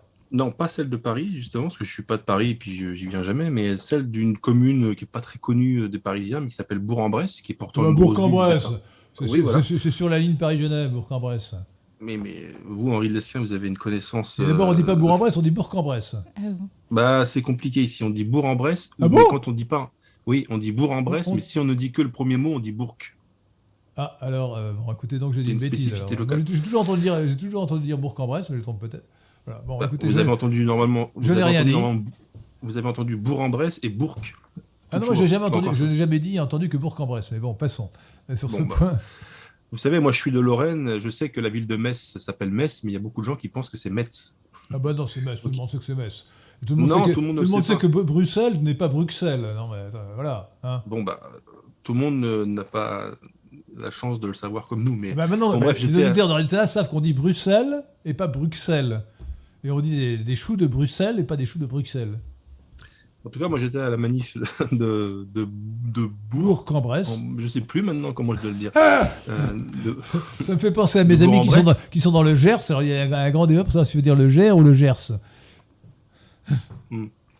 Bon, eh bien, bon c'est une grosse ville, hein, faut pas non plus, c'est ah pas la campagne, enfin, c'est la grosse ville du département de l'Ain. Moi j'y suis allé il y a trois ou quatre samedis de ça, euh, trois ou quatre samedis ça, ou trois samedis ça honnêtement, euh, je me suis dit, au début, je voulais celle de Lyon, qui est pas très loin, mais je me suis dit, c'est compliqué pour y aller parce que, puis en plus ça, les manifs de Lyon, il y avait certaines qui étaient pas autorisées, le parcours, c'était pas clair. Je me suis dit, bon, écoutez, je vais aller à Bourg-en-Bresse et euh, j'y vais. Et, je m'attendais vraiment à voir un petit groupe de 100-150 personnes devant la préfecture qui était le lieu de ralliement. Et j'arrive, effectivement, il y avait 100 à 150 personnes. Je suis arrivé un peu en avance. Mais au fur et à mesure que les minutes s'écoulaient, la foule grossissait, grossissait. Et lorsqu'on a pris la route pour euh, suivre le parcours euh, de marche dans la ville, on était des milliers. C'était énorme. J'avais une marée humaine devant moi, une marée humaine derrière, moi. Je me suis dit, on est à Bourg-en-Bresse en plein été. Ça, si ça, c'est possible, qu'est-ce que c'est ailleurs dans les grosses villes? Et ça m'a donné beaucoup d'espoir parce que qu'est-ce que j'ai vu là-bas? Effectivement, j'ai vu honnêtement la sociologie française dans sa quasi-diversité. Euh, il n'y a, a, pas d'organisateur central pour ces manifestations. Euh, donc il n'y a pas d'estimation des organisateurs. Et vous connaissez la, règle du facteur pi. C'est-à-dire que quand, euh, quand, un organisateur de manifestation annonce le nombre des manifestants, il faut diviser par pi. Et quand on prend les estimations officielles, euh, il faut multiplier par pi. ce qui veut dire qu'il y a un rapport de pi au carré, c'est-à-dire à peu près combien? 10 à peu près, hein ou 9 entre les deux. Donc là, là si, le, si, si le, la police, le ministère de l'Intérieur disent 250 000, manifestants, euh, ou 260 000 comme je l'ai vu, euh, pour celle de samedi dernier. Donc samedi dernier, c'était le, 7 août 2021. Euh, donc multiplié par le facteur pi, ça vous fait quand même 600 000 personnes. Hein. Jonathan Oui, il y a beaucoup de monde. Enfin, il, y a, effectivement beaucoup de monde. Et bon, la quantité, c'est une chose, et la qualité des gens, c'est aussi une chose. C'est que là, vraiment, j'ai vu la, la France. J'ai vu la France. Et euh, si je dis ça, c'est pas simplement parce que 99% euh, des manifestants étaient euh, des gens de chez nous. La diversité, en l'occurrence, n'était pas très bien. Enfin, la diversité ethnique n'était pas très représentée, voire pas du tout en réalité. Mais ce, sont des Français de sang, oui. Oui, voilà, grosso modo. Des familles, des familles, des mères de famille, des travailleurs de tous les âges, de tous les âges, et beaucoup de, d'anciens également, beaucoup d'anciens. Il y avait des hippies, en fait, des gens qui n'ont pas l'habitude de se faire interdire des choses. Il y avait des gens euh, comme vous et moi. Et euh, j'ai senti alors non seulement une joie de se retrouver, parce que j'imagine que depuis un an et demi, on est un petit peu chacun tous isolés des autres. Euh, déjà, on l'a été littéralement par le confinement. Et puis aujourd'hui, quand on voit, quand on allume les médias, il est impossible d'entendre un discours qui ressemble au nôtre.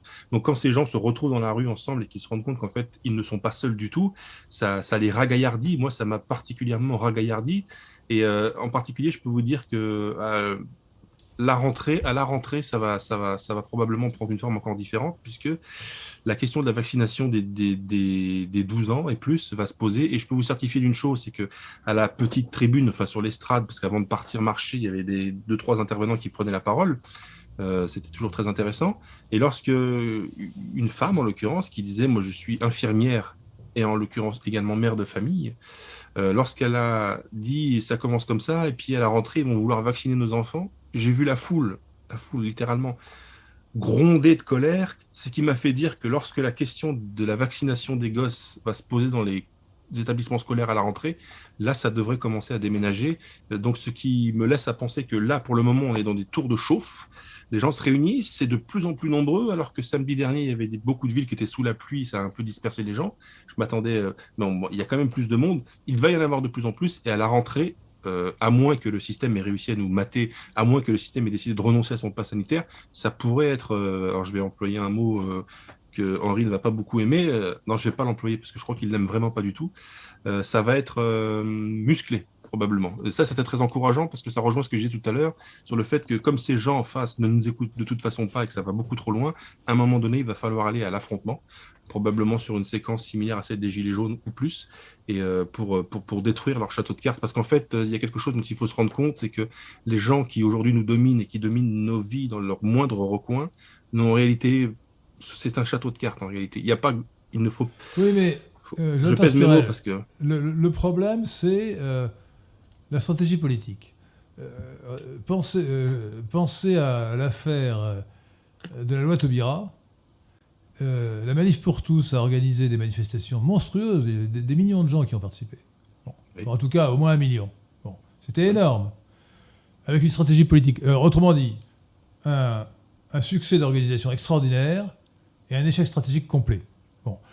En politique, pour réussir, il faut désigner l'ennemi. Et là, moi, ça me paraît clair, il faut dire c'est Macron qui a pris la décision. Donc l'ennemi, c'est Macron. Voilà. Il faut dire Macron démission. dans les manifestations comme ça, il ne faut, euh, faut pas dire les gens, etc. Euh, c'est la, force des gens de gauche, c'est toujours d'attaquer en, nommant les, en nommant les gens. Il faut les nommer. Nommer les responsables. Vous pouvez attaquer Véran aussi euh, et Castex, mais d'abord Macron, c'est Macron le principal responsable. Et c'est lui qu'il faut désigner. Il faut dire Macron démission, ton passe ne passera pas. Quelque chose comme ça, vous voyez, j'improvise. Hein. C'est exactement ce qui est dit aux manifestations. Euh, parler plus fort, Juliette. C'est exactement ce qui est dit aux manifestations euh, à Paris, que ce soit euh, celle de Philippot ou celle des Gilets jaunes. Macron démission. voilà. Macron démission, Macron démission, Macron démission. Tout sauf Macron. D'ailleurs, pour répondre, enfin pour prolonger ce que vous disiez sur la manif pour tous, qui effectivement a été une démonstration de force populaire spectaculaire qui n'a eu absolument aucun effet, puisque ça n'a jamais empêché que la loi aucun passe. Aucun effet. Aucun effet. Moi, je parlais avec un ami donc je ne fais que relayer ce qu'un ami dit, hein. ce n'est pas de moi. Donc, euh, Quelle prudence. Je prends beaucoup de prudence pour dire que cet ami est peut-être excessif, je ne sais pas. Il a dit euh, aller dans la rue c'est bien, mais probablement qu'à un moment donné il faudra faire plus qu'aller dans la rue, il faudra aller à l'affrontement. Alors, évidemment, c'est son opinion, ça n'engage que lui. Moi, je, honnêtement, honnêtement, je crois, je crois que les manifestations peuvent être suffisantes s'il y a un projet politique véritable. La manif pour tous n'a jamais, n'a jamais attaqué, euh, même Taubira, on n'a pas très, euh, n'a jamais attaqué le gouvernement, rien, rien, zéro. Euh, on n'attaquait pas le président. Il fallait pas attaquer. elle a même cru intelligent de, de, prendre comme, comme égérie ce pitre de Frigide Barjot, qui avait, qui avait célébré un mariage homosexuel parodique quelques années avant. Vous voyez? Donc c'était, elle a cru intelligent elle n'a pas compris que le mariage homosexuel, c'était une des nombreuses manifestations du cosmopolitisme, euh, qu'il y, en a beaucoup d'autres. Et, euh, elle faisait venir. Alors, elle refusait aux gens du Front National, Rassemblement National, de venir à la tribune. En revanche, elle invitait des gens, des frères musulmans à l'UOIF. Vous voyez des, musulmans. J'ai vu euh, aux Invalides une, musulmane voilée qui parlait évidemment contre le mariage homosexuel. Bon, mais c'était une, stratégie complètement. une stratégie de candole. J'ai créé le mot candole pour traduire l'anglais coq.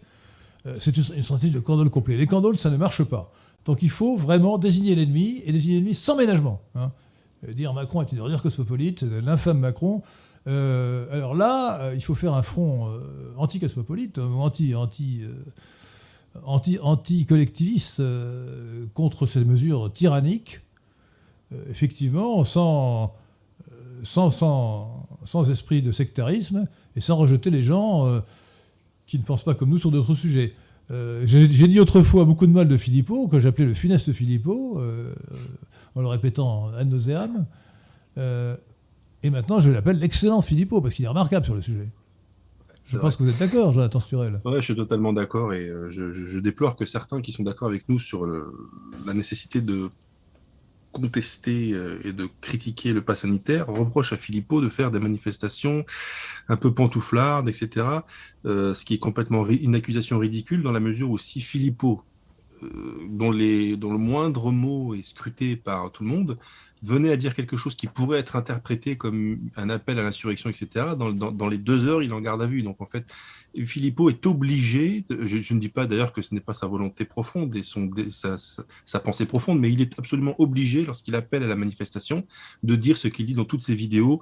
Il dit montrer un beau visage, on, dans la paix, on, est ensemble, etc. Parce que s'il venait à dire autre chose, mais il est en garde à vue tout de suite et puis c'est terminé. Non, attendez, il pourrait quand même, il pourrait quand même, parce que sans, sans aller au-delà des manifestations pacifiques, car nous ne souhaitons pas la violence, on peut souhaiter qu'il y ait des barrages les routiers ont obtenu satisfaction en, barrant les routes. Oui.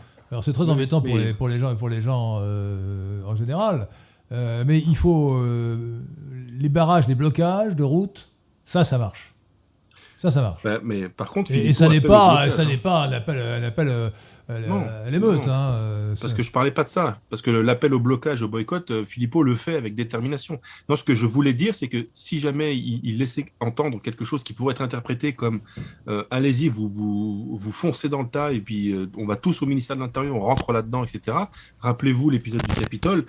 Trump n'a jamais dit qu'il fallait marcher, investir le Capitole, mais on a considéré, on a fait croire qu'il avait appelé à le faire et que ses mots pouvaient être interprétés comme ça. Donc Philippot s'est exposé de telle manière qu'aujourd'hui, il est obligé de peser chacun des mots qui sortent de sa bouche. Et je trouve, alors qu'il sait que chacun des mots qui sortent de sa bouche sont, scrutés et que ça peut à tout moment lui provoquer des problèmes, euh, il continue à avoir un courage exceptionnel et à ne rien lâcher et à être. Euh, parfois, il fait des messages, des tweets, etc. Je me dis euh, vraiment, alors que honnêtement, il, joue gros.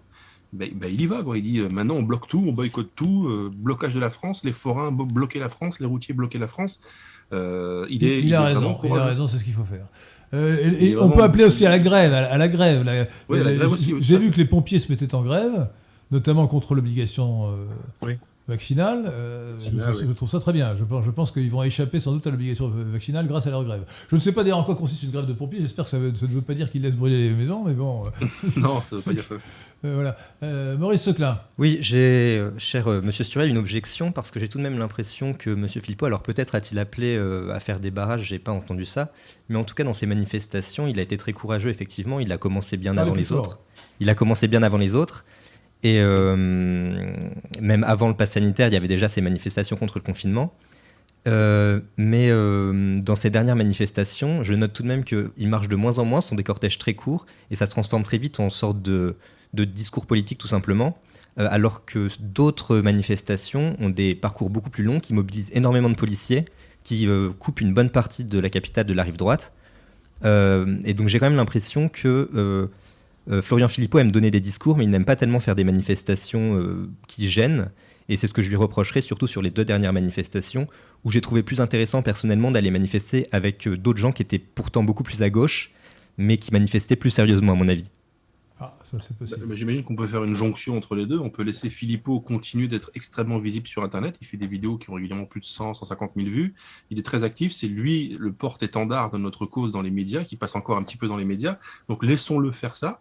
Même si à côté de ça, il fait des, manifestations un peu plan-plan. Euh, en, tout cas, ça met les gens dans les rues qui ne vont pas forcément dans ces manifestations, mais dans d'autres. Il est un mobilisateur. Alors laissons-le mobiliser, même s'il n'est pas le mobilisateur parfait mais en même temps, il marche sur des œufs, c'est ce que je disais, il faut se mettre dans la situation de Florian Philippot. Est-ce que vous vous rendez compte de ce que ça veut dire aujourd'hui de prendre des positions qui sont les siennes dans les médias? C'est, il, se prend des, volets de bois vert dès qu'il ouvre la bouche, il se fait couper la parole, il a une pression énorme à mon avis, il va pas tarder à avoir des problèmes du type contrôle fiscaux, etc. Ils vont, là, ils vont attendre que ça se tasse un peu. Pour l'instant, il commence à être trop visible. Un, opposant politique qui est trop visible et trop populaire, c'est pas le moment propice pour l'attaquer et lui faire subir des tracas administratifs. il, est quand même invité, il est quand même invité dans les médias du système. Hein. Mais c'est même lui le seul, en fait. Vous regardez bien, c'est le seul. Après, euh, ça fait dire à certains que du coup, Philippot, c'est l'opposition contrôlée. Ben, c'est pas grave, parce qu'une opposition contrôlée peut un jour devenir incontrôlable. Hein. Euh, pendant longtemps, le général Boulanger, ça a mal fini, je sais, mais pendant longtemps, il a été l'objet et la créature de son système, de, Clémenceau, etc. Et un jour, il a échappé à Clémenceau. Donc peut-être que le système croit qu'il peut tenir Philippot parce qu'il sait qu'il n'y a, pas de, de risque à, à laisser Philippot parler, et que c'est même dans l'intérêt du système de laisser Philippot parler, parce que ça permet à des gens comme nous d'avoir encore un petit espoir, donc de ne pas sombrer complètement dans la colère et de ne pas sombrer dans, à faire des bêtises dans la rue. Donc euh, le, système sait très bien ce qu'il fait, mais euh, il faut, je, pense qu'il c'est un mauvais procès de faire que l'on pourrait faire à Philippot en disant c'est l'opposition contrôlée, il est, il est trop, etc. sur, le sujet, il est, impeccable. Mais peut-être que ces manifestations pourraient être mieux organisées ou mieux orientées. Euh, comme le dit Maurice Seclin. Mais euh, franchement, et puis, attendez, il est vraiment très bon. Hein même, même si c'est l'opposition contrôlée, comme je disais, l'opposition contrôlée. Pas l'opposition contrôlée. Écoutez, écoutez même, même, même si c'était l'opposition contrôlée, ça ne veut pas dire qu'un jour euh, la créature ne pourrait pas échapper à son créateur. On vit, on vit des temps historiques et révolutionnaires en ce moment. Il y a des, les, les, grandes plaques tectoniques de la, de, la, de la, sociologie et des phénomènes sociaux sont en train d'être déplacées, notamment par le discours du 12 juillet qui, qui modifie complètement l'ordre constitutionnel. Il se passe des choses énormes et inédites dans l'histoire contemporaine depuis un certain nombre de dizaines d'années. Donc il n'est pas fou de se dire que même, même mettons que Philippot soit en réalité l'opposition contrôlée, que, que, demain il échappe à son créateur ou que les gens qu'il aura mis dans la rue échappent y compris à Philippot et y compris au créateur de Philippot. Donc euh, on est dans une situation où il faut que faut, faut pas attendre ni un sauveur, ni euh, il n'y a pas une solution unique. C'est à un moment donné, c'est on est, on est en face d'une situation inédite. Et ben il faut mettre toutes les forces possibles. Ce que disait Henri de Lesquin tout à l'heure, euh, on laisse tout le monde venir, mettre toutes les forces possibles dans la rue. Et si un jour euh, ça doit prendre une autre forme, ça prendra une autre forme. Mais c'est eux qui l'auront cherché. Inquisiteur demande barrer les routes, bloquer les prolétaires. quelle utilité? C'est ce que les Gilets jaunes ont fait au début. Vous vous souvenez, ils bloquaient les ronds-points, etc. Puis ils ont vite arrêté. Oui. Mais euh, donc je pense qu'effectivement, s'ils ont vite arrêté, c'est qu'ils ont compris qu'en fait c'était contre-productif. Donc il ne mm. faudrait sans doute pas refaire quelque chose qui a été jugé contre-productif une première fois. non, par contre, non, c'est pas contre Non, mais quand je dis Écoutez, quand je dis contre, quand je dis contre-productif, c'est du point de vue de la popularité du, du, du, mouvement. Moi, j'avais quelqu'un qui était proche de moi, qui au début, parce que souvenez-vous, au tout début, la manifestation de soutien aux gilets jaunes, c'était de mettre son propre gilet jaune sur le comment on appelle ça, là, sur le tableau de bord de, sa voiture? Et je connaissais quelqu'un qui le mettait. Un jour, ce, quelqu'un va, au travail et est bloqué. Il arrive au travail en retard parce qu'il avait été bloqué par des gilets jaunes à un rond-point. Le lendemain, il avait retiré son gilet jaune en disant oh, il commence à me casser les pieds. Euh, donc c'est contre-productif dans le sens là où, du coup, ça, ça rendait peut-être moins populaire et ça, ça, aurait retardé l'agrégation du mouvement. Ça dépend, ça dépend en fait beaucoup de l'état de l'opinion. Moi, je me rappelle qu'en 1900. 80, 85 ou 80, 86. Je n'étais pas né. Euh, oui, mais la, France était née.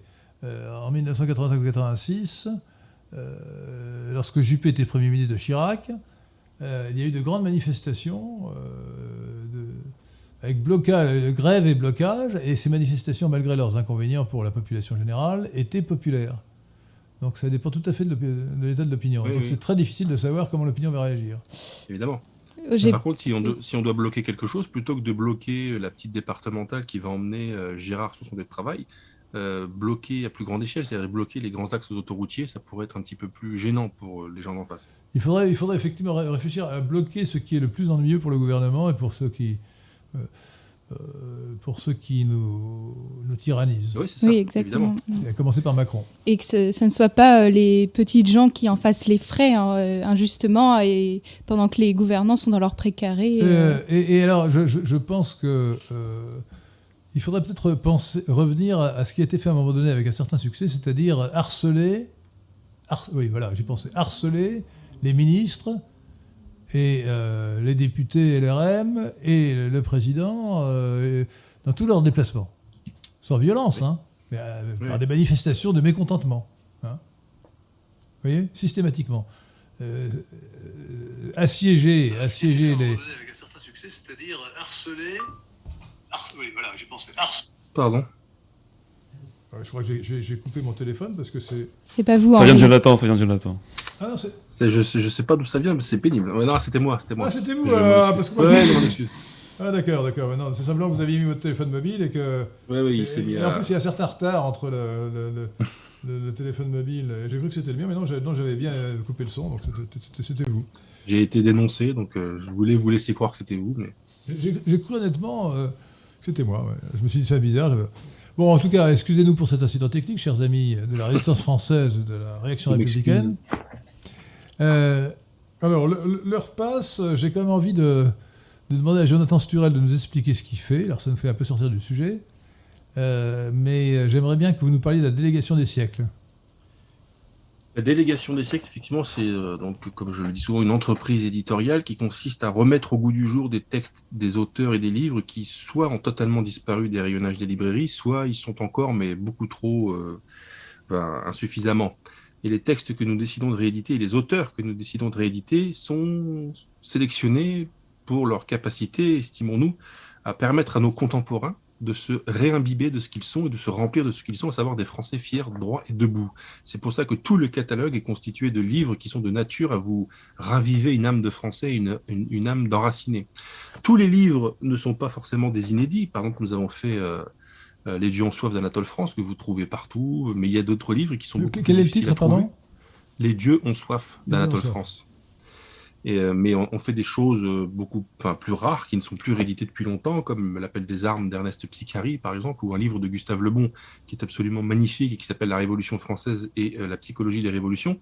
Et voilà, le, pari, c'est lorsque l'on réédite de la littérature, c'est de la grande et de la belle littérature française comme on l'aime, et lorsque ce sont des essais ou des livres intellectuels, on, la on, les sélectionne pour que ce soit de la haute pensée. Alors, Gustave, le, Gustave Lebon, chers auditeurs de Radio Athéna, c'est un des maîtres à penser de votre serviteur et du CDH, Carrefour ah. de l'horloge. Euh, c'était un génie, hein. un, génie qui est euh, mis sous le boisseau parce qu'il était sans doute trop génial. Euh, il n'était pas dans l'université, mais il a écrit des livres. Alors, le, on, ne le cite, on ne cite presque que la psychologie des foules. C'est le seul livre de lui qu'on cite et qu'on réédite régulièrement. Et donc, j'en ai acheté une dizaine d'autres. Lorsque, il y a 30 ou 40 ans, il y avait une association des amis de Gustave Lebon qui euh, rééditait ses livres, mais quasiment euh, confidentiellement. Hein. Euh, et, donc, oui, il y a aussi, je vous conseille, je crois qu'il écrit Psychologie du socialisme, et que vous devriez aussi peut-être rééditer, parce que c'est absolument passionnant. Hein. C'est une excellente idée. Hein, Psychologie du socialisme, je me rappelle notamment celui-là, et beaucoup d'autres. Donc, c'était, je crois que vous aussi, vous êtes un grand admirateur de Maurice Barrès, à juste titre, mais Maurice Barrès, lui, est régulièrement réédité. Oui, c'est vrai que Barrès, c'est pas celui qui est le plus rare de nos jours, même si, évidemment, comparé à ce qui a été sa gloire de son vivant, ça n'est plus grand-chose, mais euh, voilà, il fait partie des gens que l'on réédite. Là, nous avons réédité de lui euh, la, Grande Pitié des Églises de France, qui est paru initialement en 1914 et qui a été occulté par le fait que dans la foulée, la guerre a été déclarée et que ça a fait un peu tomber tout ça dans l'oubli. Et le thème du livre, enfin le sujet du livre, c'est euh, la mobilisation des énergies euh, citoyennes, mais également civiles, politiques, etc., dans le, but de sauver les églises qui menaçaient ruine, euh, conséquemment au fait qu'elles avaient été euh, détournées et oubliées par les gens qui en avaient la charge, à savoir les maires après la loi de 1905. Livre très intéressant, absolument magnifique, dont certains chapitres sont en fait des retranscriptions des, des, échanges à la, Chambre. Et vous devez savoir, vous, Henri, Henri de Lesquin, que les échanges euh, entre les parlementaires à la Chambre sous la Troisième République, ce sont souvent des grands monuments littéraires. C'était des gens qui, euh, quelles que soient leurs opinions, et souvent euh, nous ne sommes pas d'accord avec eux, mais qui avaient une culture classique, etc. Donc ça parlait très bien, ça parlait un très beau français. Et lire ces échanges entre les parlementaires aujourd'hui, quand on voit la pauvreté du langage de nos députés, quelle, quelle claque on prend. Donc nous avons fait ça, et puis nous avons plein d'autres livres, etc. Mais effectivement, oui, je suis un, un, lecteur, un admirateur, et je peux même dire un barésien J'aime énormément Maurice Barrès pour la double raison qu'il est un nationaliste français comme moi et qu'en plus de ça, il est un amoureux de sa Lorraine d'origine comme moi. Donc j'ai cette double raison d'apprécier Barrès plus toutes les autres, à savoir qu'il était un grand penseur et un grand écrivain. Alors euh, j'aimerais bien, euh, dans quelques mois, faire une émission avec vous sur Maurice Barrès. Oui. Hein, euh, mais il faudra que je relise ses livres. notamment les déracinés. Je vous conseille en particulier, vous n'avez pas, vous n'avez pas réédité les, les déracinés, non nous avons évidemment euh, euh, déraciné. Nous avons réédité les déracinés, plus les deux suites des déracinés qui sont L'appel aux soldats sur l'épopée boulangiste et euh, leur figure sur le scandale du Panama. C'est une trilogie en fait. Les déracinés, beaucoup ne le savent pas, c'est le premier tome d'une trilogie qui s'appelle Le roman de l'énergie nationale. Et effectivement, nous, avons réédité les déracinés. Les déracinés me paraissent très intéressants parce que dans les déracinés, c'est une dénonciation du cosmopolitisme représenté philosophiquement par Emmanuel Kant. Et donc j'invite tous ceux qui font de la philosophie, qui s'intéressent à la philosophie, à lire Les Déracinés pour se rendre compte de la perversité de Kant. et ça, montre aussi qu'à l'époque de Barès, euh, il existait un républicanisme non jacobin. Ben évidemment, évidemment. Euh, c'est un modèle. C'est un modèle, c'est un modèle. Maurice Barès, c'est un modèle. Euh, donc, quelle, plume, quelle, plume magnifique. Ah oui, c'est un grand écrivain. alors, la délégation des siècles, d'abord, pourquoi ce titre? Qu'est-ce que ça veut dire, la délégation des siècles? Eh bien, on sait ce qu'est une délégation, c'est un rassemblement de personnes euh, dont la fonction est de représenter quelque chose. En l'occurrence, vous avez la délégation olympique aux Jeux olympiques, etc. Et euh, des siècles, parce qu'en fait, euh, le projet de la délégation des siècles, en l'occurrence, c'est d'aller chercher dans les siècles les meilleurs spécimens de ce que notre pensée, de, ce que notre littérature a produit. Et lorsque vous les mettez ensemble, les Peggy, et les Barès, et les Lebon, etc., eh bien, ils forment la délégation du génie français à travers les siècles. C'est pour cela dit, là, vous avez choisi dans les siècles une période, un laps de temps euh, quand même assez bien déterminé, qui est fin 19e, début 20e. Hein. Oui, pour le moment, effectivement, c'est surtout mais, mais cette période. Mais c'est très bien, parce que c'est une époque de grande fécondité intellectuelle. Hein. Euh, Hippolyte Taine, euh, c'était un peu avant, mais, nous avons eu des génies comme Hippolyte Taine, Ernest Renan. Le, plus grand pour moi, c'est le plus méconnu peut-être, c'est Gustave Le Bon. Et puis Maurice Barrès, bien sûr. Sur le plan littéraire, Maurice Barrès est évidemment au sommet. Hein. Voilà. Alors maintenant, délégation des siècles, parfait, mais euh, concrètement, euh, êtes-vous un éditeur ou bien euh, non Vous avez parlé d'entreprise éditoriale. Est-ce que ça veut dire éditeur? Oui, oui, c'est ce que je veux dire en fait. Éditeur, c'est qu'en fait, j'assume complètement, enfin, je, me charge de, tout en fait, de la confection du catalogue. C'est un peu précieux. Au lieu de dire éditeur, vous dites entreprise éditoriale. C'est comme, c'est comme au lieu de dire fauteuil, on dit eh ben, instrument pour s'asseoir. Pourquoi je dis ça en fait C'est parce que je fais vraiment la distinction. Parce que si, je dis éditeur, ça veut dire moi, Jonathan Sturet, je fais ça dans mon coin. Alors que ce que j'aimerais à terme, et j'y réfléchis de plus en plus, c'est euh, rendre la chose non pas plus participative et collaborative, mais devenir en fait euh, un pôle de concentration de gens qui ont bah, les mêmes idées, les mêmes valeurs et le même projet de réhabiliter tout ça. Et euh, ce serait une entreprise dans le sens, bah, une entreprise pas, collective, parce que je continuerai à, à, à commanditer la chose, mais c'est pour ça que éditeur, ça fait trop. Euh, non, vous avez raison, parce qu'éditeur, on se dit, bon, moi j'ai un bouquin à publier, je vais lui envoyer pour qu'il le publie. ah oui, alors, euh, pas, du tout votre sujet. Pardon? En l'occurrence, c'est pas ça, on fait de la réédition. Oui, c'est de la réédition ou de la réimpression peut-être aussi, non? Bah non, de la réédition, parce qu'en fait, on, remet en page et on remet en forme la totalité. D'ailleurs, à ce propos, j'en profite pour remercier Pierre de Tirmont, qui nous écoute, je crois, ce soir, et qui est, euh, qui est l'homme et l'homme qui, est l'homme qui m'a assisté euh, techniquement pour la, les, enfin qui m'a fait qui m'a assisté euh, pour les couvertures en fait. Enfin, il a fait plus que m'assister, il les a faites en fait. Donc merci Pierre euh, d'ailleurs. Bravo Pierre de Tirmont. À ce, propos. Je vous en prie. Pierre de Tirmont vous répond gentiment. Je vous en prie. Alors, donc nous savons pourquoi ça s'appelle la délégation des siècles. Nous avons compris l'objet de cette entreprise éditoriale de Jonathan Sturel. Euh, maintenant, il reste à nous dire euh, où on vous trouve. Euh, est-ce que vous avez une adresse postale ou est-ce que c'est uniquement sur Internet? Est-ce uniquement sur Internet? Bah, comme, comme je suis très très dans mon époque, ça se passe essentiellement sur Internet. Essentiellement uniquement. oui, mais bah, la seule adresse postale dont je dispose, c'est la mienne, et évidemment que je ne vais pas, enfin, je vais pas l'associer à mes activités publiques. Bon, ça, alors évidemment, ça n'a rien d'évident. Hein. Euh, bon. Mm, non, c'est pas évident, mais je veux dire, en l'occurrence, euh, les circonstances actuelles font qu'il en est ainsi. Mais euh, en tout cas, si la question c'est comment me trouver, bah, sur Internet, hein, il y a un site qui s'appelle la délégation des siècles. Tout ça, ça reste attaché, évidemment, il n'y a pas d'accent. A pas de majuscule, mais après, vous tapez Jonathan Sturel sur soit Telegram, soit sur Facebook et je suis trouvable immédiatement. Donc, euh, les gens qui voudraient me contacter, me poser des questions ou, ou se procurer des livres de la délégation des siècles. Avez-vous un site Vous avez un site délégation des siècles? Oui, .fr. tous ces liens sont dans la description de la vidéo et vous les trouverez. Délégationdesiècles.fr et à ce moment-là. D'ailleurs, est-ce que vous, je, me permettais de, remercier, après avoir remercié euh, Pierre de Tirmont pour euh, les couvertures, je vais remercier Jean Laporte pour le site, parce que c'est lui qui m'a largement assisté pour la création du site, et le site est excellent. Je le dis euh, d'autant plus librement qu'il est une création de, Jean Laporte, l'excellent Jean Laporte. Qui est un ami, absolument, qui est un ami de... Et... Un, camarade et un grand homme. Et un grand homme, c'est ça. Euh, et donc, euh, et donc on, commande en ligne vos livres, c'est ça, en payant par carte bancaire, je suppose, non? Oui, et on les reçoit chez soi. Bon, très bien. Donc on sait, on sait bah écoutez, je vais commander euh, des livres chez vous. Euh, je ne vais pas manquer de faire. D'accord. Sinon vous me dites lesquels et je vous les envoie. Hein.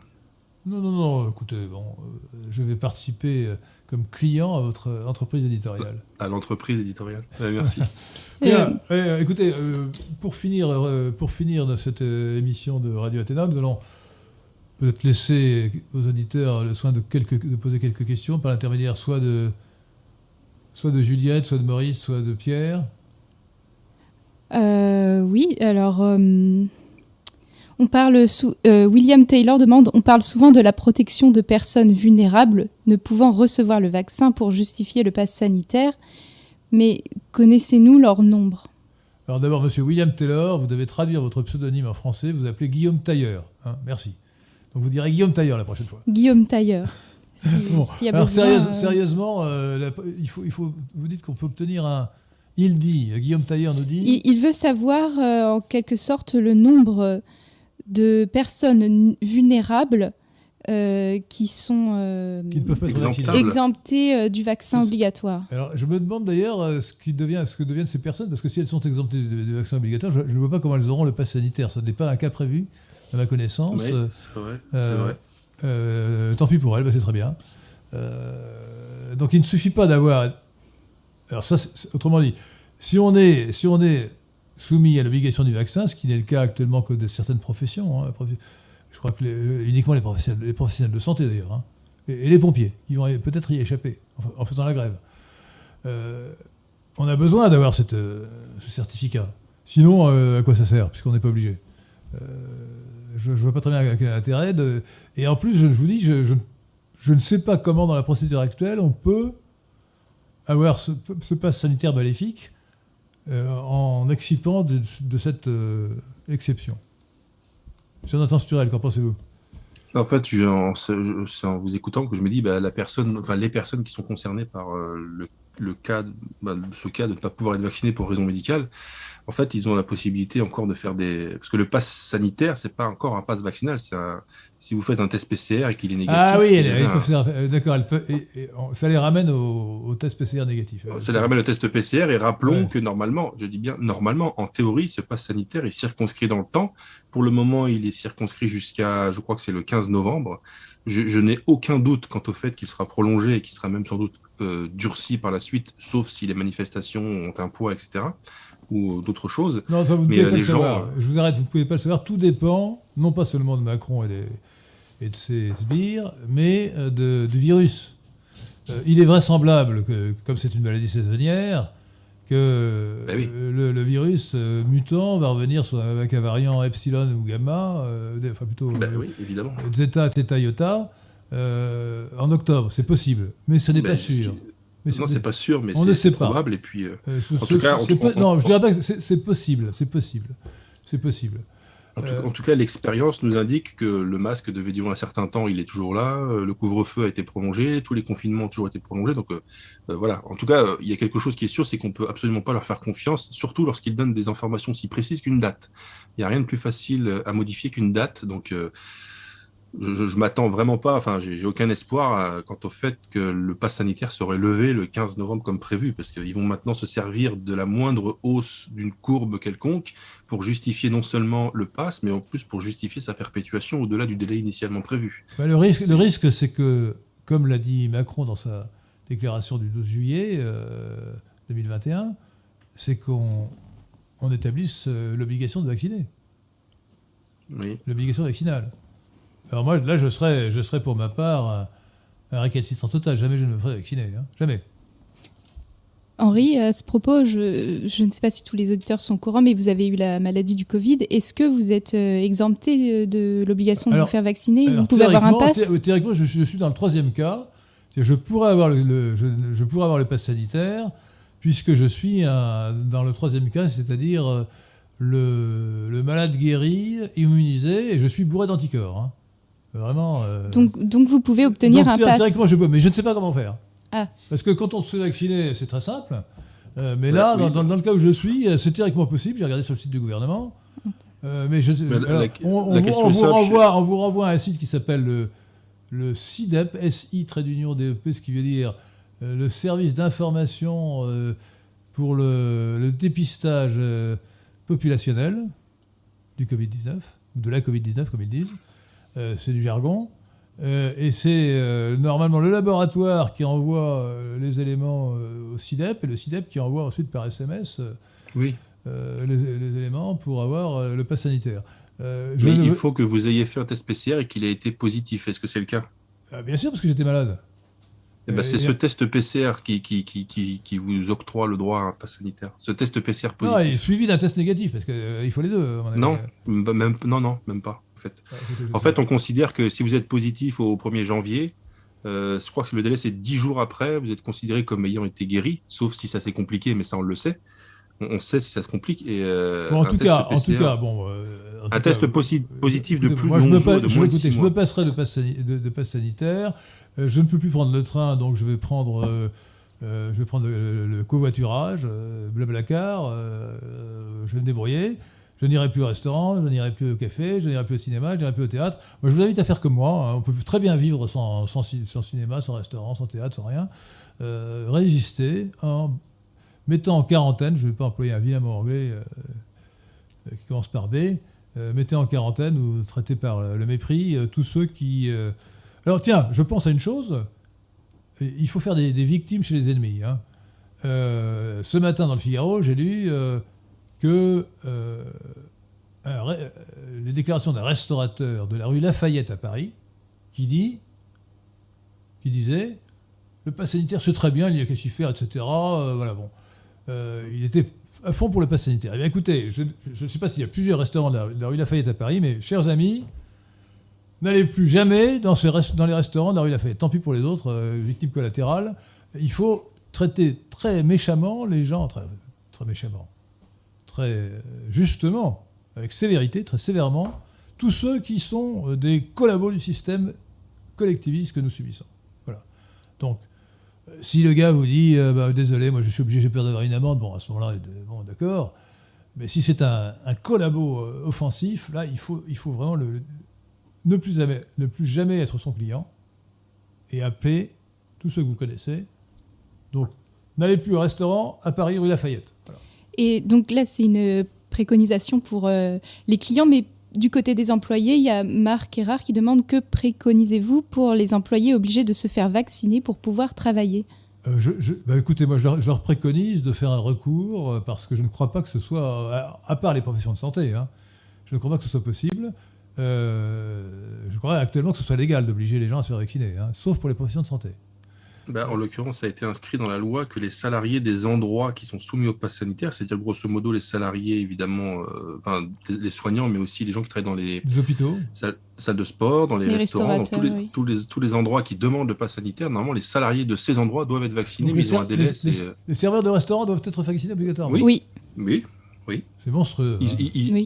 ils, sont concernés par l'obligation vaccinale, oui. Bah écoutez, je ne peux pas conseiller de, frauder en faisant des faux passes sanitaires, bien entendu. Ce loin de moi cette pensée. Euh, mais peut-être qu'ils seront amenés à le faire. Hein. Voilà. Euh, D'ailleurs, ce n'est pas exactement une obligation vaccinale en ce qui les concerne, mais c'est la possibilité laissée à leur employeur et même l'obligation faite à leurs employeurs de se séparer d'eux si, euh, à la date du, je crois que c'est du 30 septembre, ils ne sont toujours pas vaccinés, euh, l'employeur a toute l'attitude et même obligation, sans doute, de le virer. C'est monstrueux. Vraiment, mais il faut vraiment manifester le plus possible contre Macron, contre la tyrannie sanitaire. Et voilà, bah, écoutez, nous sommes arrivés au terme de cette émission qui ne doit pas durer plus de, plus de deux heures pour des raisons techniques. Euh, sur lesquelles je ne m'étendrai pas. Donc merci Jonathan Sturel, euh, bravo, bravo à la délégation des siècles. Chers amis de la résistance française et de la réaction républicaine, il est temps d'agir en résistant et en réagissant. Voilà. Tous ensemble, nous allons faire reculer la bête. Merci. Oui. Merci, donc à, Juliette, merci à, Maurice Seclin et merci à Pierre de Tirmont. Merci à tous et merci Henri Lesquin. Au revoir.